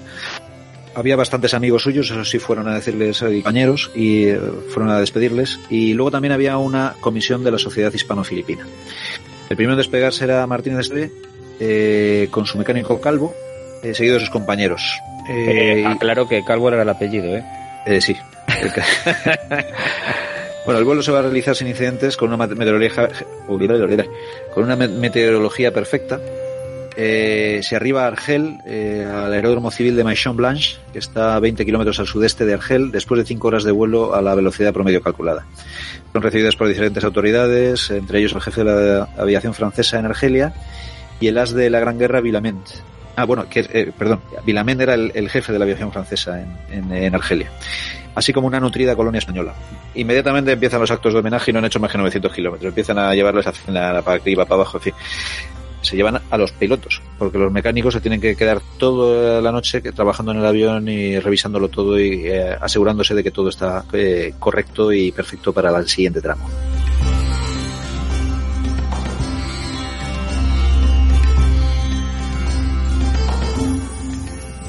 Eh, una cosa muy interesante que me llama muchísimo la atención, nosotros pensamos que, no sé por qué, bueno, sí sé por qué, pero los españoles tenemos la idea de que somos unos, unos pueblerinos, en gran medida, ¿no? Y que, y que nosotros en el extranjero, pues que no, apenas salimos y que no tenemos, que no decimos gran cosa. Una vez que se terminó el imperio, aquello, aquello desaparece y entonces que no tenemos, eh, que no tenemos presencia ninguna en el extranjero. Bueno, pues una de las cosas que demuestra este raid es que en todos y cada uno de los sitios por los que, eh, los que pasa, empezando por Argel y acabando en China o en, China, si queréis, hay una nutrida eh, representación española. Casi en todos los, sitios. Hay alguna zona en la zona de, del desierto de Libia y del desierto de, eh, también de la Transjordania que apenas hay presencia española, pero es que apenas hay presencia europea. Apenas hay presencia, de hecho, por eso es un desierto. Entonces, eh, pero en todos los sitios eh, importantes, en todas las ciudades grandes, en todos los, en todos los países por los que pasan se encuentran una nutrida colonia española. Ya, ya, había entonces muchos españoles por el mundo. Joder, lo iba a decir pero... yo ahora, Dardo, sí, sí, españoles por el mundo de los años 20. Sí, pero muchos, sí. ¿eh? Pero muchos. No os vayas a pensar que, que eran pocos, muchos. Y una de las cosas que es muy llamativo es siempre una proporción de estos españoles por el mundo eran frailes la, el, el, despliegue de los frailes católicos españoles de las diferentes órdenes a lo largo y ancho del mundo es prácticamente uniforme, es alucinante. Se dedican a temas de enseñanza y evangelización. Los tienes en el extremo oriente, los tienes en el oriente medio, los tienes en todos lados. Siempre va a haber uno, por lo menos un fraile que en cada sitio que llegan, un fraile español que les va a venir a recibir y a cantarles jotas, como dicen en alguno de los sitios del, del, del libro. Una cosa francamente, bueno, francamente a mí me llama mucho la atención, pero sobre todo porque lo del tema de, de los eh, frailes, de los dominicos, franciscanos, jesuitas y tal, pues es más o menos conocido, o puedes no sorprenderte. Pero desde nuestro punto de vista de ciudadanos españoles del siglo XXI, educados como nos han educado, ese pueblerinismo que nos han querido hacer pensar que, que teníamos y que no salíamos de, de, nuestro terruño es absolutamente falso. Había españoles en todos los lados y además muy bien considerados y muy importantes en los respectivos eh, sitios donde, o sea, colonias muy importantes eh, desde el punto de vista social e incluso industrial y económico en cada uno de los sitios por donde, por donde eh, yo, se, eso, yo eso añadiría el, el guiño y el buen trato que reciben de la población extranjera, es decir, los ingleses, los franceses, los portugueses, allá donde van, se les trata de maravilla y se les ayuda absolutamente en todo. Luego, cuando eso veamos, por ejemplo, el episodio de Macao, los portugueses se desvivieron. Sí, absolutamente. Eso, eso, eso, además. Eso es otro, eso es otra parte de, de, del, de, del asunto, porque al final, efectivamente, estos tíos son unos héroes y son unos héroes para todo, no solamente para los españoles o la colonia, Ahí está. sino para todo el mundo, ¿saben? La gente sabe perfecta. Tened en cuenta que esta gente, eh, eh, todos ellos son eh, gente que está desplazada y saben eh, lo que les ha costado llegar a cada uno de los sitios. Con lo cual. También, también lo... lo, da un poco la época, que no por, o sea, por más de una razón la recordamos ahora como la época dorada de la aviación, que se había acabado la Primera Guerra Mundial, que había como la, creencia ilusa de que ya no iba a haber más guerras como esa nunca más, y que había como cierto hermanamiento entre el mundo de, la aviación y de los pilotos, cosa que se ve incluso después de la Segunda Guerra Mundial, cuando los ases de naciones enfrentadas después se reúnen.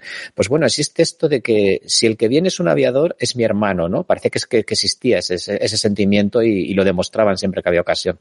Mira, lo decía Sene Superi Dardo, además ahora que lo mencionas, porque es una frase que he leído hace muy poquito, que es que decía que los aviadores forman una gran familia, que solo la guerra separa y que la muerte vuelve a unir. Unir pues en, guerra, frase, en Tierra de los Hombres me parece que sale eso. Sí. Es una frase preciosa que aparece en, en, Tierra de los Hombres y aparece citada en un libro que va a salir dentro de poquito, hablando de aviadores hermanos que, que se unen en la muerte. Pero bueno, eso hablaremos en otro momento. Vale. Eso me suena a prólogo. suena, me suena. Bueno, eh, yo podría poner algunas, algunas puntualizaciones ahí, pero yo creo que no merece la pena. Es, es eh, eh, en, en, el caso que nos ocupa, no solamente por aviadores, es por, eh, por el de exploradores y por y por aventureros incluso. ¿no? Yo creo que eso es esa, esa. Lo que pasa es que también el, el ser explorador y, el, y aventurero en la época también eso para ser aviador implicaba que tenías que ser un poco explorador y aventurero, ¿no? como ahora. Eh, segunda etapa, Argel Trípoli, al día siguiente.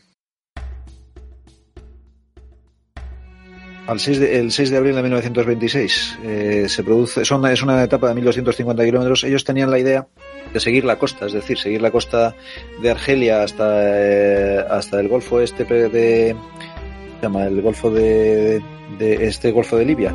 Bueno, seguirla también ahí hacia el sur, luego seguir la costa libia hasta eh, llegar a Trípoli. Pero el problema es que cuando despegan, pues, vamos, cuando despegan, cuando llegan al aeródromo por la mañana, se encuentran el aeródromo cubierto de niebla completamente, así que deciden posponer unas horas el despegue. Pero el caso es que la niebla no levanta y no levanta, y como son conscientes de que la niebla es muy estrecha, va a tener apenas 10, 10 o 20 metros de grosor, pues deciden jugársela y despegar. Y entonces, bueno, despegan, inmediatamente salen de la niebla, pero entonces, esta vez el último que despega es Esteve, el caso es que cuando sale de la, del banco de niebla, sale por, por, la parte superior del banco de niebla, no consigue ver a sus compañeros que han despegado delante de él.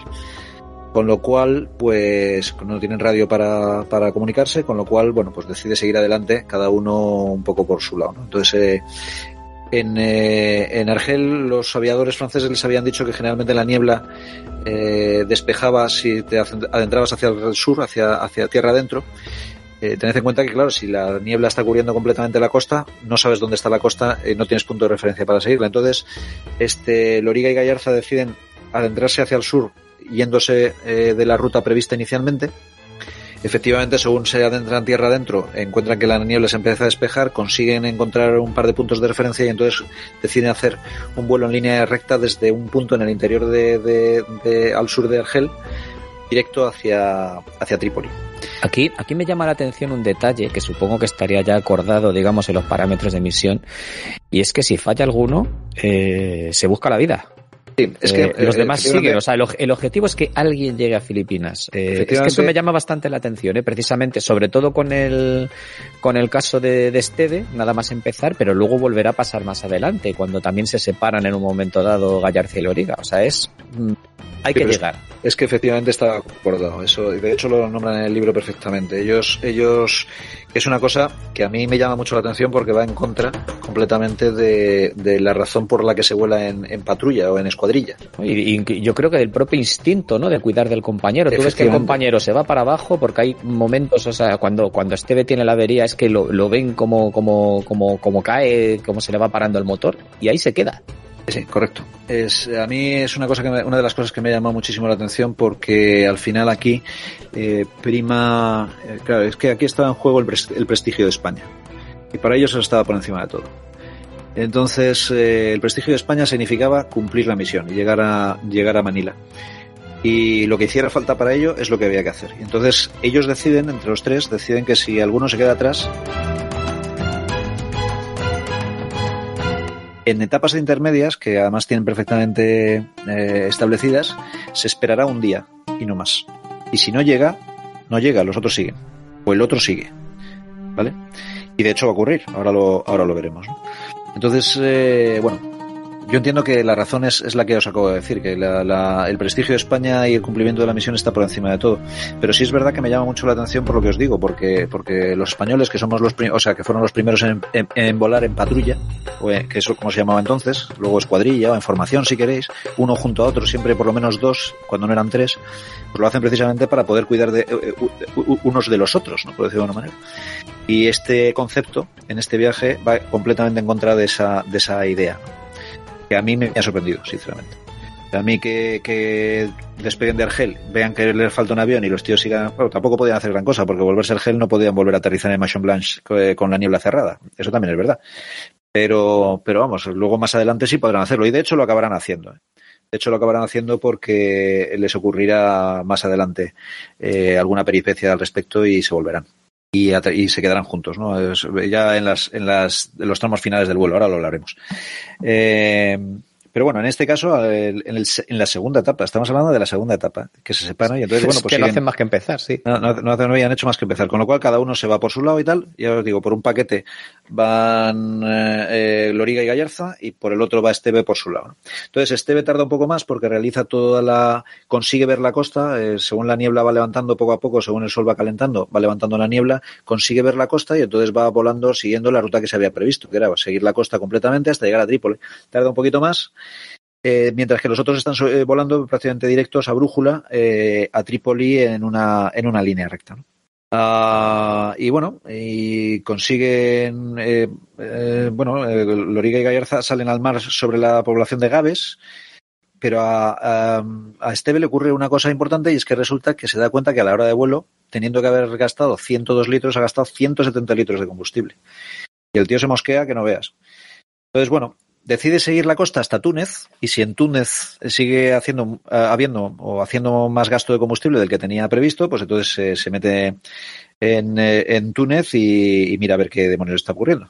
De todas formas, eh, al final la decisión eh, le vendrá dada por sí mismo, porque ya con Túnez a la vista resulta que empieza a perder refrigerante del circuito del radiador del, motor, eso significa que tiene minutos antes de que se le, eh, se le gripe el motor, con lo cual, eh, en fin, eso le hace tomar, vamos, la, la, decisión se toma sola, vaya, se acaba metiendo en el aeródromo Roland Garros de Túnez, y allí eh, Calvo reparará eh, las dos fugas, la de combustible y la, de, y la del radiador, pero no podrían seguir el viaje ese día porque mientras se ponen a repararlo y tal, pues se les hace muy tarde y se les echa la noche encima, con lo cual deciden quedarse ahí en Túnez esa, esa noche. Mientras tanto, sus compañeros han llegado ya a Trípoli y van a realizar a la mañana siguiente, después de los consiguientes homenajes, cenas, recepciones y toda la gaita, pues van a realizar su siguiente viaje, o sea, siguiente etapa, eh, que es Trípoli-Benghazi, de 1.150 kilómetros, que se inicia el 7 de abril de 1926.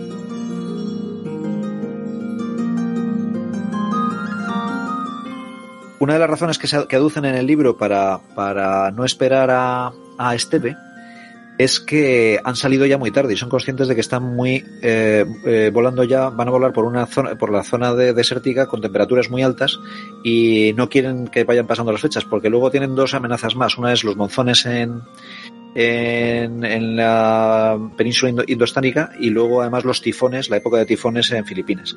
Con lo cual no quieren retrasarse de ninguna de las maneras. Una vez más estamos en, en cumplir la misión por encima de todo. Con lo cual, pues eh, bueno, esto estaba por lo visto acordado antes del vuelo. Así que los dos, eh, dos aviones deciden despegar con la idea de hacer un día de descanso que estaba previsto en, la memoria del vuelo en el Cairo y darle ese día de margen a Esteve para que se incorpore. Y así lo hacen la etapa en sí no tiene mayor eh, complicación porque seguir la costa hasta Benghazi, pero al final eh, la cosa se pone un poco complicada porque empieza a haber eh, varias capas de nubes y bueno, eh, intentan volar por encima de ellas, pero claro, al volar por encima de ellas a unos 2.500 metros, pues no consiguen ver muy bien eh, la, la costa, no consiguen orientarse muy bien, pero bueno, en principio es rumbo este y bueno, a través de los claros entre las nubes y tal, pues se van siguiendo más o menos más o menos la, la costa. ¿no? Llegan a destino sin novedad y una vez más homenaje, escenas y tal. De hecho, cuenta una cosa muy curiosa en el libro que yo desconocía y es que una, una ciudadana inglesa eh, dispara contra Mussolini ese día o el día anterior en Roma y, y bueno, eh, pues bueno, se produce un... Eh, no, no, no, lo, no le alcanza, pero se produce ese atentado y entonces pues las tropas eh, la aviación italiana, que son los eh, los titulares de, de, de, de la Libia, eh, pues resulta que están indignados, ¿no? Y entonces incluso se montan manifestaciones de repulsa y tal, en la que participan precisamente estos eh, Loriga y Gallarza. Una cosa curiosa. Eh, mientras, Esteve y Calvo han despegado desde Túnez y se dirigen a Trípoli con una meteorología bastante cambi cambiante, con lo cual lo van pasando bastante canutas, la verdad. Y hasta el punto de que tienen que atravesar algunas zonas tormentosas en las eh, partes finales del vuelo, pero eh, gracias a su habilidad pues consiguen llegar a, a, al final a su a rendir eh, viaje en Trípoli sin mayor novedad. Cuarta etapa, Benghazi el Cairo, 1200 kilómetros. El 8 de abril de 1926. Seguimos sin descansar, un día tras otro a volar. Eh, Loriga y Garza las realizan sin eh, novedad, una vez más. Estamos siguiendo la costa. Una, eh, también una vez más se encuentran con algunas capas de nubes y algunos chubascos que les eh, incomodan el vuelo, pero bueno. Y llegan a destino tras eh, realizar ocho horas de vuelo eh, y quedan absolutamente, no sé qué, qué palabra utilizar, pero asombrados o admirados al eh, contemplar las pirámides desde, desde, la, desde la distancia, ¿no? Hombre, tiene que ser un momento bastante mágico, ¿no? Porque Sin duda. todo el mundo tiene la imagen de las pirámides en la cabeza y llegar allí volando y verlas a lo lejos tiene que ser brutal. Ya, ya os contaré yo mi, mi primera llegada al Cairo eh, y, la, la vista de las pirámides al atardecer en, en avión. Bueno, ¿qué coño lo cuenta? Venga, es el momento. Volando con un 320, le digo, iba yo, vol- yo volando de segundo y le digo al comandante, joder, pues es la primera vez que vengo yo al Cairo. Me dice, ¿así? Y sí. Dice, pídele la aproximación con transición pirámides al control. Digo, estás de coña. No, coño, pídesela. Ah, coño, voy a pedir eh, la transición pirámides. Dice, joder, coge el tío la radio y le dice a control, eh, Iberia tal, tal, tal, por favor, solicitamos aproximación eh, con transición pirámides. Y dice, will see, veremos. De repente empieza el tío a darnos rumbos, estaba atardeciendo, era más, más de noche que de día ya. Estaba atardeciendo y de repente me dice el tío, mira a la izquierda. Empezamos a virar hacia la izquierda nosotros, en los vectores que nos estaba dando, y en el suelo estaban las, las tres pirámides, muy cerquita, y se iban iluminando una cara por un lado, se apagaba. Se encendía otra cara por otro lado, se apagaba. Las tres pirámides, cada una de, se encendía una cara y se apagaba. Y digo, bueno, no me lo puedo creer, esto nos lo están haciendo a nosotros. No nos lo estaban haciendo a nosotros. Había un, había un espectáculo en el suelo que por lo visto se hace no sé qué, una vez a la semana, no sé qué, que encienden, hay un espectáculo de luz, sonido y tal, estas cosas para los turistas, pero que desde el aire fue absolutamente espectacular. Yo aterricé en el Cairo flipando en colores, no os podéis imaginar. Bueno, Oye, Wow. llegaste justo a tiempo. Sí, sí, eh, estamos, eh, estábamos haciendo la aproximación mientras estaba produciendo el espectáculo, con lo cual fue, un, fue, fue una pasada. Una, una de estas cosas que te regala de vez en cuando el trabajo. ¿no? Eh, bueno, pues ellos no tendrían el espectáculo de las luces, pero sí debió dejarlos anonadados, porque además realmente eh, hasta eh, pasar Libia, pasar, pasar Benghazi probablemente, lo que habían visto era más o menos conocido. Eh, los, aviadores españoles en, en, Marruecos, en el protectorado de Marruecos, estaban muy acostumbrados a tratar con franceses.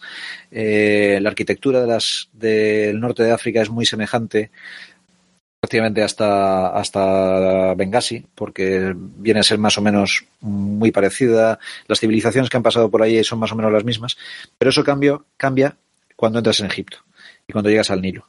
A partir de ahí estás ya eh, hablando más ya si me permitís la, la manera de expresarlo ya de, de, una cosa más exótica, más asiática, si queréis, ¿no?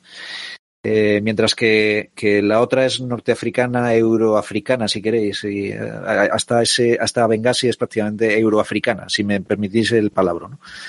Entonces, eh, bueno, pues ahí es cuando se encuentran eh, realmente que por primera vez el exotismo de tierras desconocidas para ellos y la mayor representación son estas, estas grandes pirámides. ¿no? Bueno, el caso es que eh, Loriga, perdón, eh, sí, bueno, eh, Esteve, quería decir, ese mismo día despegó de Trípoli, se dirige a Benghazi, eh, intentando volar en lo más recto posible para ahorrar el mayor tiempo posible. Sí, para intentar alcanzarlo, sí. Exactamente. Eh, ya os decía que en la memoria del viaje se, se, estaba, eh, se preveía un descanso en el Cairo que se aprovecharía para esperar, a los rezagados si se daba el caso, como, como así ocurrió. ¿no? Entonces, bueno, pues el 9, Loriga y Gallarza eran agasajados y visitaban la ciudad y las pirámides. Mientras tanto, Esteve volaba desde Benghazi, llegando sin novedad a las tres y media de la tarde a Heliópolis, donde se reúnen todos de nuevo. Eh, en este punto se acaba el primer cuarto del raid. Han recorrido ya, eh, han recorrido ya, perdón, 1.500 kilómetros, pero de nuevo el Breguet de Esteve sufre una fuga en el radiador que debe ser reparado y sus tripulantes están agotados. Así que en vez de un día, se decide parar un día más, dos días eh, en el Cairo por lo cual se, se, quedan también el día 10 mientras se reparan eh, y se reponen fuerzas, por decirlo de alguna manera. Tampoco os creáis que les dejan reponer muchas fuerzas, porque efectivamente eh, los tripulantes están agotados, pero los traen de un lado para otro constantemente y les llevan a visitar el Cairo y los alrededores y las pirámides y el puerto y la hueva. No les dejan parar. De hecho, hay un momento que comentan en el libro, en el libro que ellos aceptan, que ellos eh, se van a todos los homenajes y que están encantados de recibir todos los homenajes del mundo, porque ellos van representando a España y aceptan todas las invitaciones que tengan que aceptar, siempre y cuando les permitan dormir cinco horas diarias. Cinco horas diarias. Madre mía. Mientras ellos pero no está mal poner ese, ese límite, ¿eh? porque en otros vuelos de este tipo no dormían eso. O sea que. Sí, pero en otros vuelos de este tipo, por ejemplo, vamos a poner el, caso del Plus Ultra. Había, eh, tú podías dormir en el avión porque era un multi, un multitripulado, pero aquí no. No, claro, evidentemente eso aquí no podías dormir en el vuelo. Entonces, el que iba durmiendo en el vuelo era el mecánico, que iba en la parte de atrás y que se había pasado toda la noche revisando el avión de arriba abajo. Haciendo las reparaciones pertinentes. Realmente los mecánicos descansaban en el vuelo. En el vuelo, efectivamente. Ellos se subían en el avión y según despegaban hacían y se quedaban tiesos, porque era la única manera que tenían de descansar. Entonces descansaban, pues generalmente las ocho horas que estaban volando en el, en el avión. Vaya descanso también, ¿eh? en un avión con cabina abierta, con todo el traqueteo, el viento, la turbulencia, la hueva. O sea, sí, sí, un descanso reconfortante, vamos. Eh, eso te digo, a pierna suelta, vaya. Bueno, pues eh, como os digo, se queda en el día 10 y la, entonces la quinta etapa se va a realizar el día 11, que es la etapa del Cairo-Bagdad.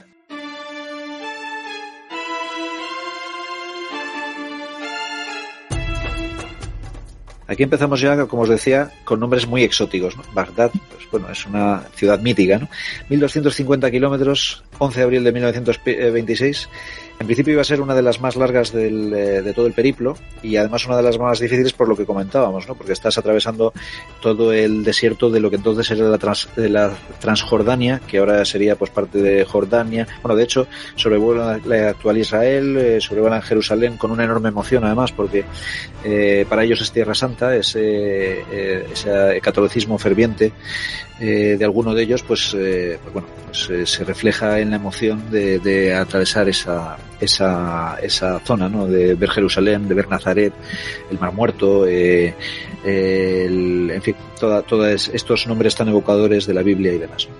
Luego, además, como os digo, recorrerán la Transjordania, esos desiertos que yo he visitado además, hice un viaje a Jordania precioso cuando estaba de, en Abu Dhabi eh, donde se produce además la revolución árabe. Si habéis visto eh, este, Lores de Arabia, esos paisajes desérticos y demás, son un espectáculo tremendo. Ahí será la sede de la, la, la, de la zona donde se surge la revolución árabe y ellos lo sobrevolarán siguiendo ese, ese surco famoso de la ruta británica o intentándolo, porque resulta que eh, tenían tanta arena en suspensión hasta muy alta, eh, levantada por las térmicas, que les daba miedo que los carburadores se, se obstruyeran con la, con la, tal cantidad de arena, ¿no? que los filtros se obstruyeran y no y dejaran de carburar. Entonces eh, procuran volar muy alto, están volando siempre por encima de los 2.500 metros eh, para evitar esa arena de suspensión. Y eso hace que entre esa arena de suspensión que hay en, eh, próxima a la superficie, que reduce bastante la visibilidad en superficie, y la altura ya de por sí grande, eh, pues resulta que no puedan ver en la mayoría del, recorrido esos, ese surco famoso del bulldozer de los británicos.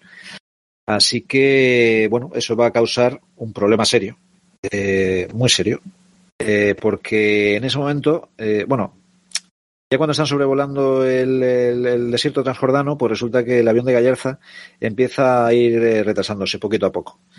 Mientras, o sea, al final eh, se descuelga completamente y aterriza a unos 60 kilómetros de Amán en uno de los campos estos eh, provisionales que habíamos o de eventuales que habíamos comentado. Eh, su mecánico Barozamena le realiza las reparaciones necesarias y consigue remontar el vuelo y proseguir viaje. Probablemente problemas de carburación precisamente por la arena. Sí, me parece que lo dice en el libro por ahí, o en el grande vuelo lo he visto, que era eso, justo lo que le había pasado, sí. Bueno, es que, es que tienen varios problemas con el carburador, luego lo comentaremos. El caso es que desde Amán comienza verdaderamente la, la travesía del desierto, ¿no? Eh, que realizan, como os digo, a 3.000 metros por lo que os comentaba, ¿no? A todo esto, a todo esto están sufriendo las turbulencias producidas por las térmicas. Las térmicas en la zona del desierto suben fácilmente a 10.000 pies, es decir, a 3.000 metros, ¿no? con lo cual están siendo zarandeados constantemente. El vuelo es bastante incómodo. Pensamos en ese mecánico durmiendo. Pues fíjate, estaba ya pegándose cabezazos contra todos los. Eh, es una cosa que les va a ocurrir muy a menudo a lo largo de todo el vuelo, ¿eh? porque van a tener dos zonas claramente eh, diferenciadas por de tema de turbulencia, pero muy turbulentas las dos. La primera de ellas es precisamente la zona de mucho calor por las térmicas y la segunda de ellas es en el sudeste asiático y en, las, y en India, eh, los problemas de turbulencia orográfica creada por los, las altas montañas, por el Himalaya y por sus estribaciones. Van a sufrir muchísima turbulencia durante toda, durante toda, eh, todo el periplo. Vamos, luego lo iremos comentando. Pues decía, es prácticamente imposible seguir la ruta o ver, ver dónde está el, el, tema. El caso es que en un momento dado, además, se llevan un susto terrible, sobre todo Esteve y Calvo, porque resulta que oyen un estampido brutal, un leñazo que te cagas que además mueve todo el avión y dije, bueno, eh, algo así como Houston tenemos un problema, ¿no? Un, un, hecho catastrófico, ¿no? Y bueno, era catastrófico según y cómo, porque lo que había ocurrido es que había reventado uno de los neumáticos porque al volar tan alto y encima calentados por el sol, eh, había expandido el aire dentro del neumático y había, le había hecho reventar. Bueno, gracias a Dios los daños son mínimos, habrá que tener cuidado en el aterrizaje, pero bueno, pero el avión sigue volando y no tiene mayor problema. ¿no? Pero sin embargo, como os digo, eh, Calvo y Esteve no, no ganan para sustos porque poco después el motor eh, se les para completamente. Empieza a disminuir la potencia, empiezan a perder velocidad, empieza a ver, tienen que empezar a descender y eh, hay un momento que se les para completamente. Y bueno, pues eh, tienen que realizar un aterrizaje forzoso en el desierto, fuera de campo, no están en ninguno de los campos esos A, B, C, D, no están cerca de la ruta, o por lo menos ellos no son conscientes de estar cerca de la ruta trazada esta por el famoso bulldozer. Este para mí es un momento crítico lo que estábamos hablando, porque Loriga esto lo ve, lo presencia, ve cómo, sí, sí. cómo y, y, se está, su compañero se está yendo para abajo en mitad de la nada, en mitad del desierto, y ahí se queda. No de verdad que me deja. No solamente eh, ahí se queda, sino que ni siquiera es ni siquiera, o por lo menos no lo citan en ningún momento, da una vuelta por encima de él a ver si. Eso es, eso es, si por lo menos para marcar bien. el sitio, para intentar, no sé, de alguna manera enviar ayuda. Simplemente lo ve para abajo y dice, pues qué pena, y, y sigo. O sea, y es que me llega parece. destino decirle dónde han caído, efectivamente. Tampoco quizás tendrían una orientación muy buena de exactamente el punto, pero bueno. Pero efectivamente, es una cosa, es una es cosa duro, que. ¿eh? es muy duro. Es que es, sorprende, sí. A mí te digo que es la, la, cosa que más me llama la atención de todo, de todo el, el vuelo. ¿no? Bueno, el caso es que, que bueno, que, que Loriga prosigue solo hasta Bagdad eh, y llega, eh, llega hasta allí para encontrar que la ciudad acaba de ser asolada por un desbordamiento del Tigris y bueno, hay un Cristo organizado de narices. De hecho, el aeródromo está aislado de la zona de donde tienen los depósitos de combustible. Pero bueno, aterriza sin mayor problema. A última hora de la tarde llegan eh, Gallarza y Orozamena, pero de Calvo y Esteve no se sabe nada de nada ni ese día ni los dos siguientes, a pesar de que los aviones ingleses de búsqueda eh, ya habían localizado el avión el día 12, o sea, el día siguiente, eh, por la tarde, pues eh, unas cuatro horas después de, que lo abandonaron los eh, tripulantes. ¿Y cómo sabían que lo habían abandonado cuatro horas después? Pues bueno, esto aparece todo reflejado, por lo visto, en el, en el libro de, de, de Esteve, de Una aventura en el desierto, en el desierto van a estar del 11 al 17 de abril de 1926. Eh, como os comentaba antes, toman eh, sin novedad en el desierto, el avión está perfecto, no tiene mayor problema, y enseguida encuentran la avería. Se ponen a mirar y que resulta que, todos los depósitos de, combustible del avión van a una, a una llave, por decirlo de alguna manera, a una, a una válvula, y esa válvula, eh, un tornillo, la, había, la vibración de un tornillo la había limado y entonces habían perdido el combustible por ahí. El, todo el combustible del avión se les había escapado. Entonces, eh, la válvula la consiguen reparar en nada, en media hora. En media hora está la válvula reparada, pero no tiene nada, absolutamente nada de esencia. Por eso me gusta tanto la palabra esencia, porque es que es esencial, evidentemente. Y aquí, aquí se queda perfectamente reflejado. ¿no? El avión está reparado, perfectamente volable, llevaba un neumático de repuesto, con lo cual lo cambian pero no tienen gasolina. Pero bueno, no se preocupan demasiado porque saben que, sus compañeros eh, darán la voz de alerta. Además, estaba prevista su llegada a Bagdad, con lo cual enseguida eh, les empezarán a, a, mandar. Y efectivamente, empiezan a pasar aviones por encima de ellos. Ellos montan una gran fogata con el aceite del avión para que salga humo negro pensando que se va a ver desde mucha distancia. Pero el caso es que pasan cuatro patrullas por encima de ellos y nada de nada pasan tranquilamente sin que les vean. Alguna de ellas hasta 50 metros si no les llegan a ver. Las llegan real, a, a, pasar realmente muy cerca. Sí, pero muy, vamos, por, directamente por encima y a 50 metros si no les ven. Entonces, bueno, pues eh, duermen en los asientos de lo, del avión, armados y con los trejos de vuelo de piel puestos porque eh, están tiritando de frío.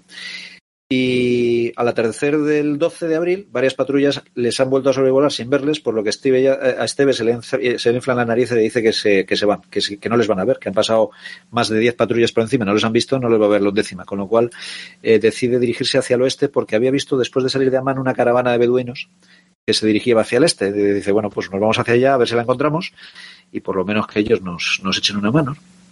Consiguen eh, llevarse como litro y medio de agua en varios termos y luego además uno de, otro de los recambios del neumático también lo llenan con el agua del radiador del, avión para tener más agua que beber.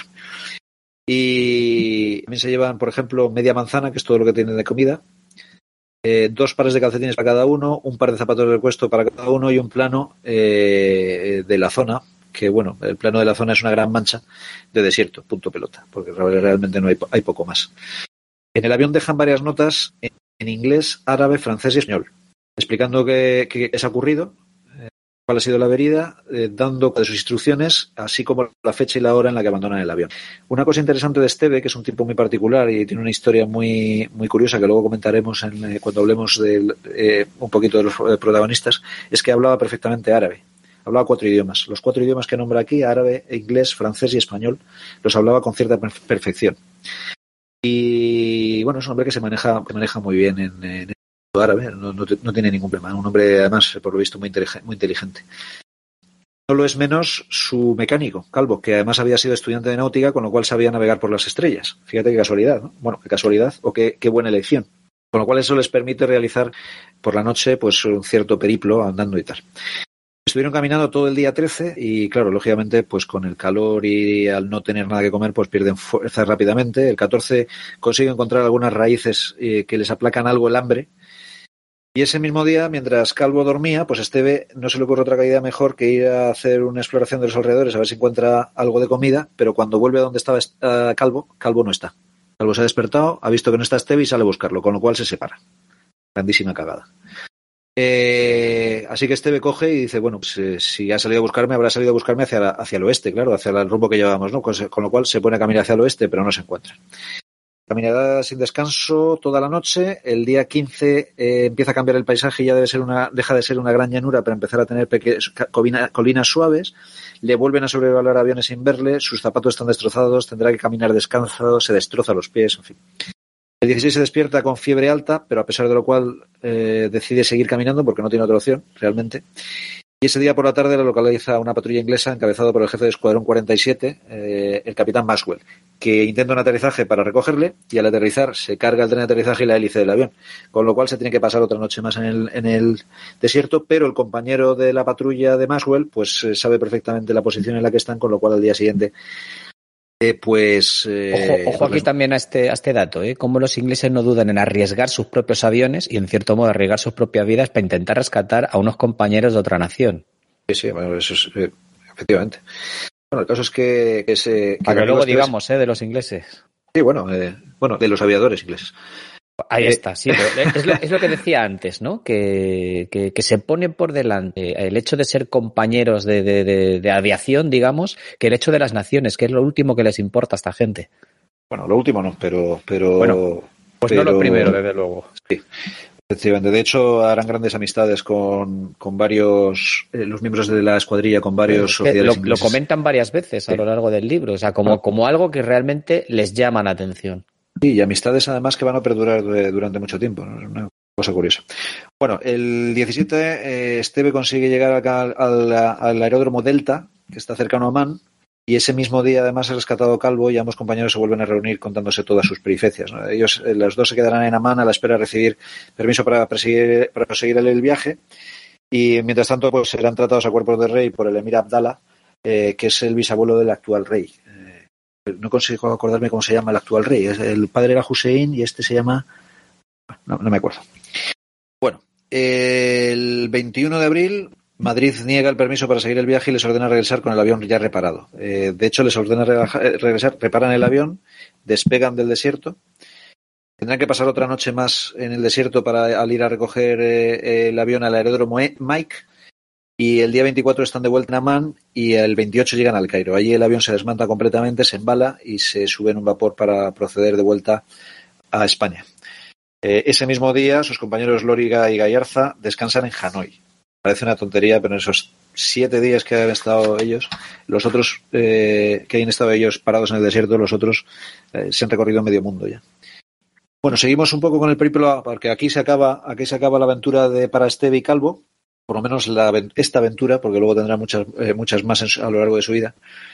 Pero el vuelo a Manila se acaba para ellos. Eh, regresan a España y mientras tanto, eh, sus compañeros Logriga, Gallarza y eh, Arozamena y Prez pues han seguido, han seguido periplo y realizan una sexta etapa que es Bagdad, Bushir, y Banderabas, que es de 1.500 kilómetros, eh, algo eh, se queda muy, muy al límite de las 10 horas, por lo cual el, vuelo Bagdad-Banderabas, con lo cual establecen un, un, eh, punto intermedio de repostaje, Bushire,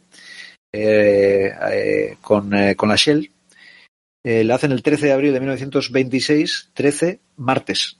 Así que nada, salen tranquilamente, bueno, tranquilamente no, porque están esperando las noticias de Stevie Calvo, eh, que, no les llegan, no acaban de encontrarles y están todos, empiezan a estar todos francamente preocupados. Eh, de hecho, siguen esperando en Bagdad hasta el día 13. Ahí se están retrasando bastantes días porque están esperando a ver, por lo menos, que les digan qué ha sido de este de Calvo. Pero bueno, el caso es que eh, las fechas se suceden, los monzones amenazan, también la época de los tifones, el calor, en fin, total que deciden seguir viaje con una enorme preocupación. Y bueno, a Bushire inicialmente hay unos 900 kilómetros desde Bagdad, es un pequeño pueblo de, pescadores y después de una breve escala para repostar y revisar los aviones van a seguir a, a base. Las previsiones en la, ruta eran, en la ruta eran bastante malas, con tormentas de arena en la zona de Basora. Una vez más, la arena suspensión les obliga a volar alto, por encima de los 2.000 metros, la visibilidad es muy mala. Es tan mala, de hecho, que se, separan, se llegan a separar los dos aviones y cada uno al final irá a realizar el trayecto por separado. Llegarán a Bushiri los dos, aterrizan los dos y ahí se vuelven a encontrar. Ahí en 90 minutos aproximadamente eh, los mecánicos revisan los aviones y llenan los, depósitos de, aceite y combustible y de nuevo despegan a la una y media eh, con una cosa curiosa y es que llevan una carga extra que son seis botellas de champán eh, del cónsul francés que están en sus aviones con intención de utilizarlas para celebrar el éxito final de su empresa en, en Manila. ahora veremos lo que pasa con esas botellas una vez más, los, los, mecánicos que ya llevan otra paliza extra a mitad de descanso, pues aprovechan de nuevo el vuelo para, para recostarse, dormir y bueno y comer algo.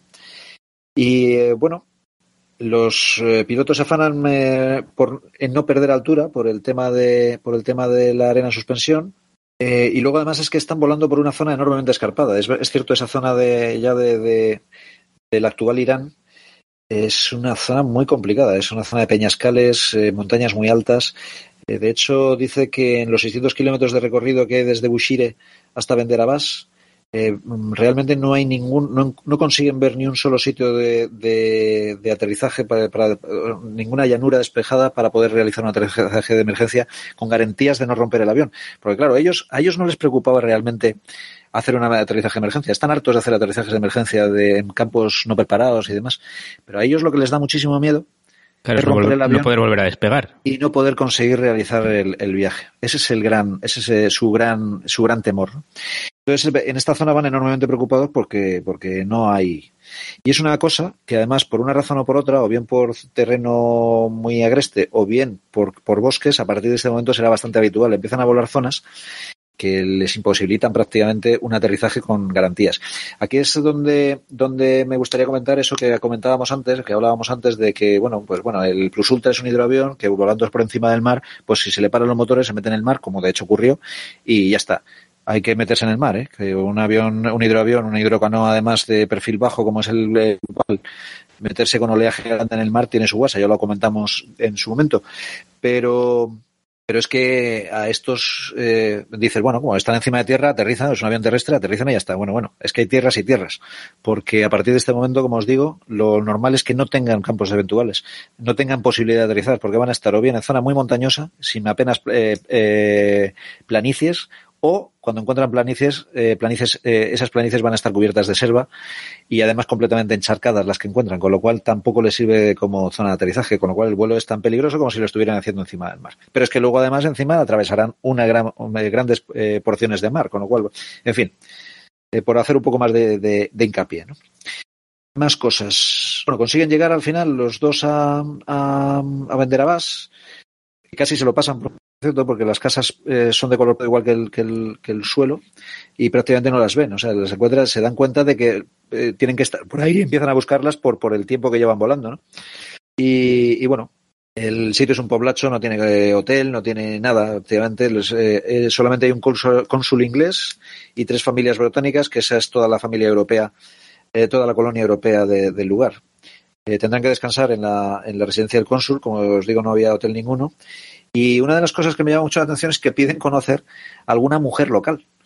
porque un piloto francés, Doisy, que había realizado el vuelo a Tokio unos meses antes, en el libro que había publicado decía que las mujeres de la zona eran espectacularmente bellas.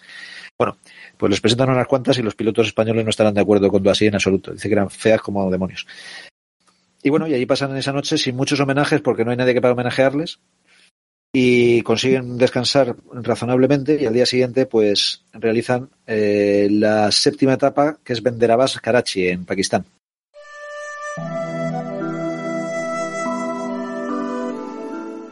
...1.150 kilómetros se realiza el 14 de abril de 1926. Despegan de Venderabas con buena meteorología, pero después encuentran fuerte turbulencia que les obliga a subir de nuevo hasta más de 3.000 metros. Además, eh, el sol les abrasa, les está matando de sed eh, deciden probar el champán. Claro, a 3.000 metros descorchar una botella de champán es bastante inútil porque todo el champán se fue rápidamente eh, a formar parte de la atmósfera sin tener la oportunidad de darse ni el más mínimo, el más mínimo chupito a la botella. Bueno, el caso es que llegan sin novedad a Karachi, aterrizando en un moderno aeródromo eh, denominado Breeze Road a las dos y media de la tarde. Y aquí empiezan ya eh, otra vez los grandes homenajes siendo recibidos por las autoridades locales y por un grupo, como no, de jesuitas españoles del Colegio de San Patricio. En este momento del recorrido están llegando, llevando una media de 850 kilómetros diarios por calendario, lo que constituye un nuevo récord en la ruta. Este Doasí, lo había, que había hecho el París-Shanghái-Tokio, no llegó a alcanzar los 500 kilómetros diarios, aunque luego hablaremos de él también, porque realiza un nuevo vuelo París-Pekín donde pulveriza todos estos registros. El día siguiente lo pasan también de descanso allí en Karachi, eh, visitando lugares y recibiendo homenajes, incluido el de los jesuitas que les invitan a, comer en, eh, en, la rectoría y que bueno organizan una especie de festival español con jotas, cánticos regionales, tortillas de patatas y otras otras historias de estas. Hasta este momento todavía no tienen idea de cuál ha sido la suerte de Esteve y de Calvo.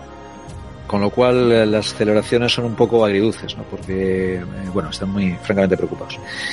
Eh, al día siguiente, perdón, el día 16 eh, se realiza la etapa Karachi-Agra, ya eh, 1250 kilómetros. Eh, sus protagonistas la van a considerar a, a, posteriori la etapa más dura del vuelo por el terrible calor que van a pasar. De hecho, un coronel británico en Karachi les regala unos alakovs, los sombreros estos eh, típicos de los uniformes coloniales. ¿Sabéis cuáles son? No? Sí, sí, sí. Sí, claro pues eh, con el consejo de que no se, los quiten en ningún momento para evitar las rápidas insolaciones, porque la zona, la, la, la, la, radiación solar es enormemente fuerte, más eh, encima altitud. Una vez más experimentan otras, otra vez fuertes eh, turbulencias que les hacen volar, eh, volar alto hasta el punto. Eh, son fuertes las turbulencias que acaban eh, devolviendo todo el desayuno. Los cuatro componentes de la, eh, de la expedición. O sea, eran tremendas. Debió de ser muy desagradable estar eh, peleándose con el avión eh, durante todo el vuelo. Eh, bueno, tal es el, tal es el grado de, de, violencia de estas turbulencias que las cinco botellas de champán que les quedaba se hacen añicos al entrechocar entre ellas eh, por, el, por los golpes del, de la atmósfera. Lo cual les, les llena de, de, de pena, la verdad. Inicialmente el paisaje es, es eh, muy desértico, lo cual hace que los expedicionarios se decepcionen porque están esperando, están sobrevolando ya territorio indio eh, de la India y, cre y uh, lo de territorio indio suena a territorio comanche casi. Eh, el caso es que, que ellos pensé, de los libros que habían leído de viajes sobre la India y demás, pues estaban pensando en esta en la India profunda, boscosa, oscura, eh, misteriosa y demás, y aquí lo que están encontrando es un erial que es bastante decepcionante inicialmente, ¿no? Pero al final consiguen llegar, vamos, empiezan a, sobrevolar bosques y se encuentran además y les sorprende mucho la gran cantidad de vías de comunicación que hay, los eh, ferrocarriles modernos, grandes carreteras, enormes núcleos de, de población. Eh, en fin, les llama, les llama la, atención. Eh, una de las cosas que les ocurre con esta turbulencia tan fuerte es que los motores, eh, estos motores se alimentan generalmente por, eh, por gravedad. La gasolina va entrando en los motores por gravedad.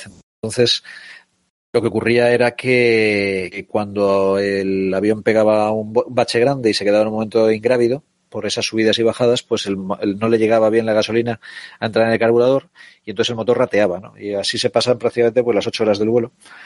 Eh, muy preocupados en todo momento, claro. Por si se para, porque, claro, ahora empiezan a tener bosques debajo y la cosa empieza a complicarse, ¿no? Eh, bueno, empieza no, ya estaba complicada de antes. Eh, siguen volando por encima de los 2.500 metros y tardan seis horas en llegar a Agra, la mayor joya artística de toda la India. Por, para el que no lo sepa, es donde eh, se encuentra una de las siete maravillas modernas del mundo, que es el Taj Mahal, eh, su monumento cumbre. Y bueno, aquí tampoco tendrán aeródromos propiamente dicho, pero aterrizarán en, eh, muy próximos a los cuarteles de la artillería inglesa. A pesar de toda la la importancia monumental que tiene la ciudad de Agra, que, eh, cuyos monumentos no se eh, circunscriben solamente al Taj Mahal, sino que es una, eh, una ciudad muy, muy monumental gracias a un, a un sultán que en el siglo XI pues, eh, realizó, embelleció enormemente la ciudad. Pues resulta que, que no hay un aeródromo como tal. O sea, los viajes aéreos por entonces no se llevaban por la zona. Bueno, pues al día eh, no, se quedan un día, un día también de descanso en Agra porque les merece la pena visitar la ciudad, que debe ser una maravilla. Yo tengo, es una de mis grandes uh, tareas pendientes. Y, uh, y bueno, ya el día 18 hacen la siguiente etapa, que es de Agra a Calcuta, 1200 kilómetros, el 18 de abril, como os digo. Y aquí tienen un problema, y es que tiene un, un intento fallido de despegue el día, el día 17. O sea, in, inicialmente intentan salir el 17, pero, pero resulta que despegan. No, perdón, lo he confundido. En este lo que les ocurre es que cuando llegan al aeródromo se encuentran, a pesar de las revisiones que han hecho por la noche los mecánicos, se encuentran que uno de los aviones tiene una pérdida de gasolina que no han podido todavía solucionar. Así que mientras los mecánicos eh, siguen peleando con el dichosa, la dichosa pérdida y la reparan, pues, eh, ellos se quedan otro día, vamos, se tienen que quedar otro día más en Agra y ellos la aprovechan, los, pilotos la aprovechan para, para seguir visitando la, ciudad. A fin, eh, como os digo, desde la mañana del 18, otra vez fuerte turbulencia, esta vez ya motivada probablemente por las eh, por las ondulaciones que se producen en esa zona de la atmósfera cuando hay viento norte procedente del Himalaya. Y eh, bueno, como no les queda champán, ya no se pueden romper más botellas, con lo cual ese, ese, ese disgusto se lo evitan. Y eh, consiguen aterrizar en Calcuta en un campo de aterrizaje que es bueno, pero que no es realmente un aeródromo propiamente dicho. La verdad es que la, aviación en, el Imperio Británico en la India no estaba excesivamente organizada, o, o, por lo menos si estaba organizada, las bases parece que no estaban en los núcleos de población más importantes, o al menos los, los que ellos eligen para, aterrizar. Eh, ahí que se dan cuenta de una cosa curiosa y es que los, los, eh, los capós de los motores están completamente rajados cuando aterrizan. Entonces, bueno, eh, tienen que dar los capots, enviarlos a parar y eso les va a hacer que se queden otro día más de lo que pre tienen previsto también Calcuta. Bueno, en Calcuta tenían la eh, intención de salir al día siguiente a volar. Pero bueno, aprovechan una vez más a, a conocer la inmensa eh, ciudad de Calcuta que ya en ese momento tenía 1.300.000 habitantes. Eh, una vez más, eh, homenajes, cenas, eh, la, el personal colonial la colonia española y tal, y un solitario eh, fraile español, aquí no había más que uno, que también les va, les va a recibir y con lágrimas en los ojos de ver la, bandera española pintada en los timones de dirección de los aviones. Bueno, más cosas. Calcuta Rangún, el día 21 de abril de 1926, 1.300 kilómetros. Larga etapa por encima de espesos bosques y altas montañas y una vez más volando muy alto para evitar turbulencias, además por encima de los 2.000 metros. La mayoría del trayecto además eh, sobrevuela o sea, se realiza entre nubes, brumas, dificultando muchísimo la navegación. De hecho, la idea inicial era salir de, Calcula, eh, perdón, de Calcuta rumbo este hasta atravesar la desembocadura del Ganges y desde ahí seguir la costa de birmania y finalmente bueno, eh, in inicialmente era, era seguir hacia el este, en línea recta, con una serie de puntos eh, de, de, recorrido que tenían, pero, pero al final no lo pueden hacer porque no consiguen encontrar esos puntos. Entonces deciden llegar hasta el Ganges, seguirlo hacia el sur, hasta el mar y entonces seguir la costa birmana hasta, hasta Rangún, donde aterrizan en el hipódromo, eh, que está delimitado, eh, habían delimitado una pista de aterrizaje con banderitas para, toma eh, para facilitar la toma de tierra. Aquí meto, aquí meto pequeña cuñita, porque es que precisamente, o sea, eso era habitual, lo del hipódromo. El hipódromo se usaba como campo alternativo en de Rangún. Hecho, de hecho, en Melilla se utiliza poco después del desastre anual, si, os recorda, si lo recordáis, en la hípica. Años, años más tarde, eh, cuando Amelia intentó hacer lo mismo, le pilló una tormenta horrorosa, fue incapaz de encontrar el hipódromo y acabó aterrizando en un campo de fútbol. Uh -huh. Bastante, resultado bastante desastroso, por cierto, pero que, que era habitual vamos, lo de utilizar ese hipódromo, porque es que además debe ser que por la ubicación que tenía estaba más a salvo de las lluvias y mientras el, el, el aeródromo como tal parece ser que en cuanto caía una buena se quedaba totalmente inundado, impracticable, el hipódromo aguantaba. Pero aquí en el mismo Rangún, con Amy Johnson. Sí, sí, sí, en Rangún. Eh, sí, eso es. Eh, eh, estamos hablando de 1926. Amy Johnson fue en 1930. O sea, prácticamente está todo igual. Oh, muy interesante. Bueno, pues nada, el caso es que aterrizan ahí en el hipódromo sin consecuencias, o sea, correctamente, no tiene más problemas, le recibe el consuelo de España, en este caso es inglés, y luego le recibe también el cocinero francés y el maître suizo del hotel en el que se hospedarán, que ambos hablan español. Eh, una vez más, los homenajes. Eh, bueno, una cosa importante es que Rangún es una de las grandes sedes religiosas del mundo, porque es la capital mundial del budismo. Y bueno, eh, tiene pues cosas muy interesantes que visitar, eh, muy exóticas también desde el punto de vista occidental o europeo. Y bueno, la disfrutan enormemente. ¿no? Una de las cosas que comentan en el es, una vez más, la dificultad en caso, tanto por la meteorología como por, por el tipo de, de territorio que han sobrevolado, de aterrizar en caso de fallo de motor. En caso de, de, de pané, como llaman ellos. Pané sería, es una expresión creo que es francesa, que expresa un aterrizaje de emergencia por fallo de motor. El caso es que está sobrevolando bosques tropicales, zonas pantanosas, luego además eh, hay muchísimas nubes, muchísimas brumas, eh, está, la cosa es, es eh, francamente complicada. El 22, al día siguiente, para Bangkok, es un recorrido relativamente corto, 600 kilómetros, pero eso no quiere decir que esté exenta de peligros. De hecho, prácticamente todo el vuelo lo realizan en nubes. Debajo sigue manteniéndose una espesa selva tropical.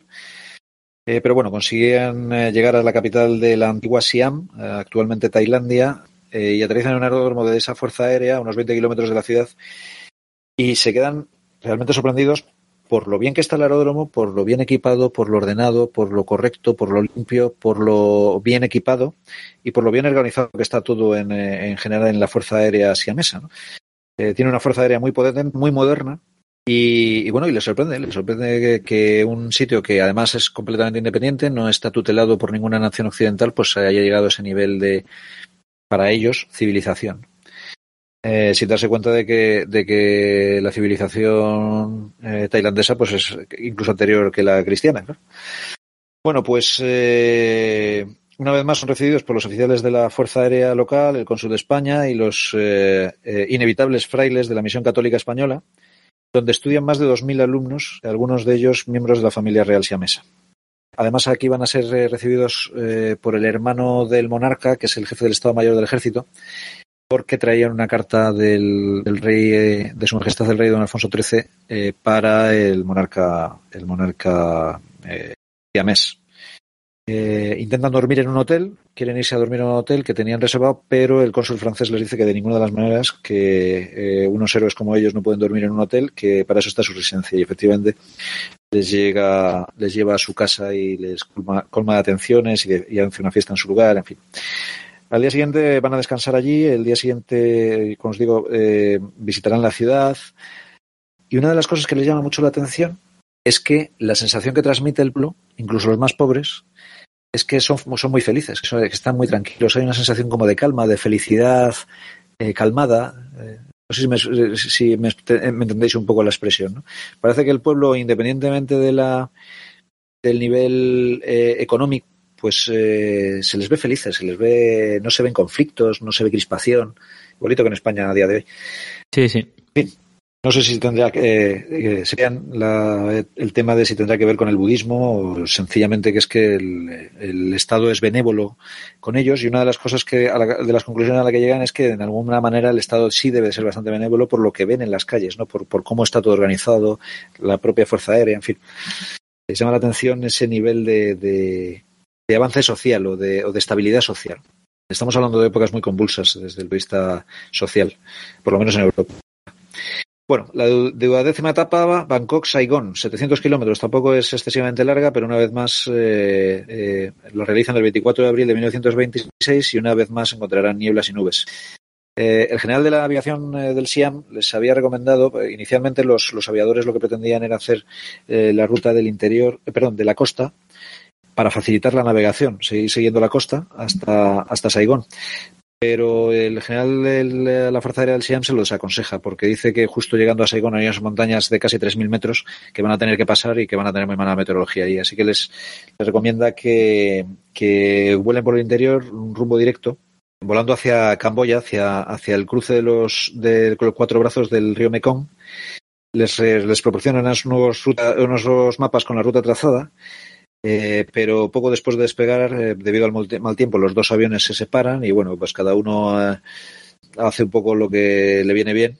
El mal tiempo, de hecho, a Gallarza le hace perder el rumbo, con lo cual decide seguir rumbo al sur, siguiendo el Mekong hasta el delta.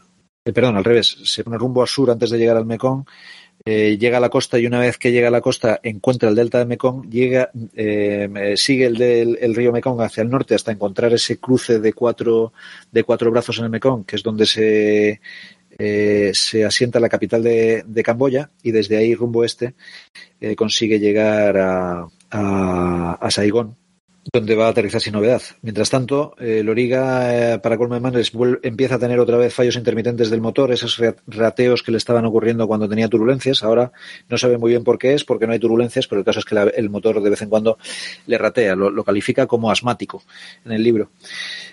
Pero bueno, al final, eh, por separado, los dos consiguen aterrizar en Bienfort, alrededor de la una de la tarde. Un aeródromo que está muy cuidado, pero que no es excesivamente grande y que se encuentra a 25 kilómetros de la capital. Hago, es... hago solo un pequeño inciso para comentar esto que estabas comentando que hace Gallarza, que, que hay que ponerse en esos tiempos cuando no había GPS, con unos mapas que seguramente no eran una maravilla y con una visibilidad, pues digamos, eh, reducida, el hacer esto y al final ser capaz de navegar a, a, una ciudad que donde no has estado nunca y por un territorio donde no has pasado nunca, realmente es, eh, no es nada fácil. ¿eh? Es, es muy difícil con la tecnología que tenemos hoy en día, que, para ir al, hipermercado nos ponemos el GPS, hacerse una idea de lo que era aquello. Eh, al final, eh, cuando la visibilidad es reducida, se recurre a dos cosas. La visibilidad es reducida por, eh, por tema vertical, es decir, porque las nubes están muy bajas, y no tienes más manera de orientarte más que por los puntos geográficos, los puntos de referencia geográficos, lo que se solía hacer en esta época era bajar a 50 metros del suelo. Y, y, a ver si encuentras un cartel ya. Pues si encuentras un cartel o algo grande, gordo. Y te da tiempo a verlo, sí, que lo puedas distinguir. Como por ejemplo la costa.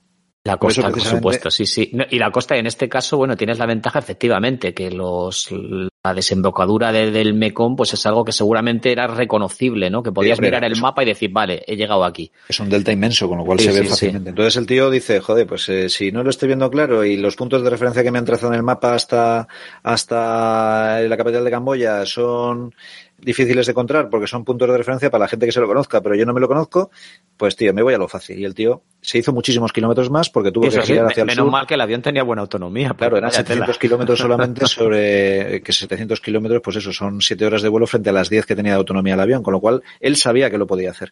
Entonces se fue hacia el sur, vio la costa, la costa es fácil de seguir, aunque sea a 50 metros o bien incluso entre, entre nubes y claros siguió la costa hasta encontrar el Mekong. En el Mekong lo subió, que, es un río bastante ancho, y cuando llega, sabía perfectamente que en rumbo este, desde el cruce de los cuatro brazos del Mekong hacia el este, llegaba a, a Hanoi.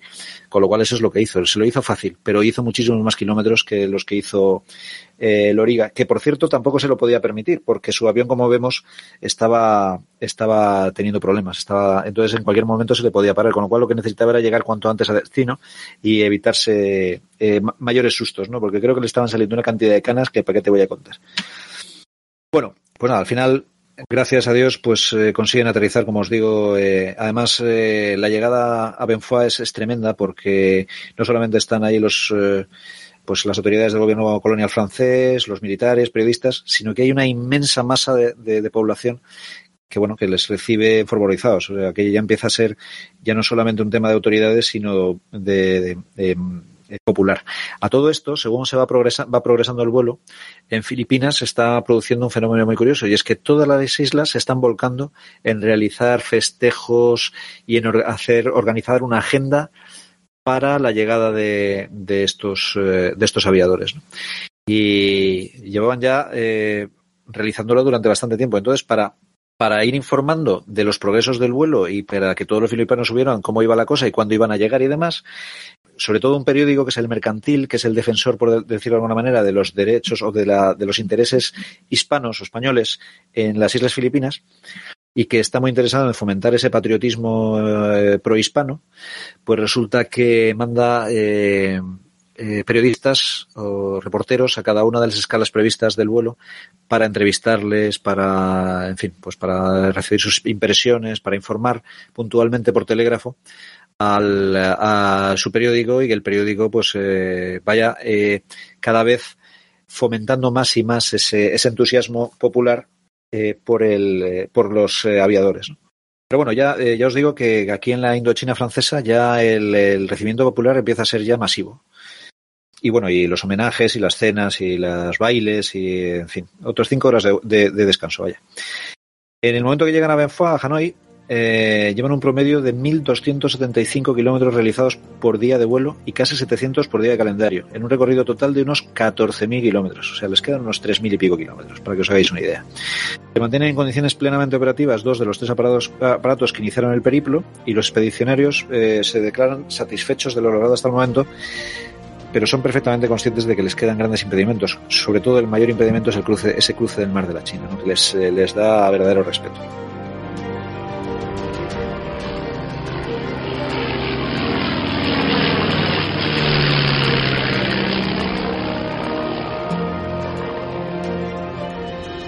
Y hasta aquí el programa de hoy. Sí, ya lo sé que queda todavía mucho viaje de la patrulla Elcano, pero precisamente como queda un viaje muy largo, vamos a dejarlo para una segunda parte en la que continuaremos vuelo con nuestros intrépidos aviadores hasta las Islas Filipinas. Las músicas del programa de hoy han corrido a cargo de Gregoire Lund, Alban Lepsi, Antti Martikainen, Christian Baker y Light Elves Music. No olvides darle a like si te ha gustado, nos tienes en Facebook, en Twitter y por supuesto agradecemos cualquier comentario en iVoox. Eso es todo por ahora, nos vemos en el siguiente programa y buen vuelo.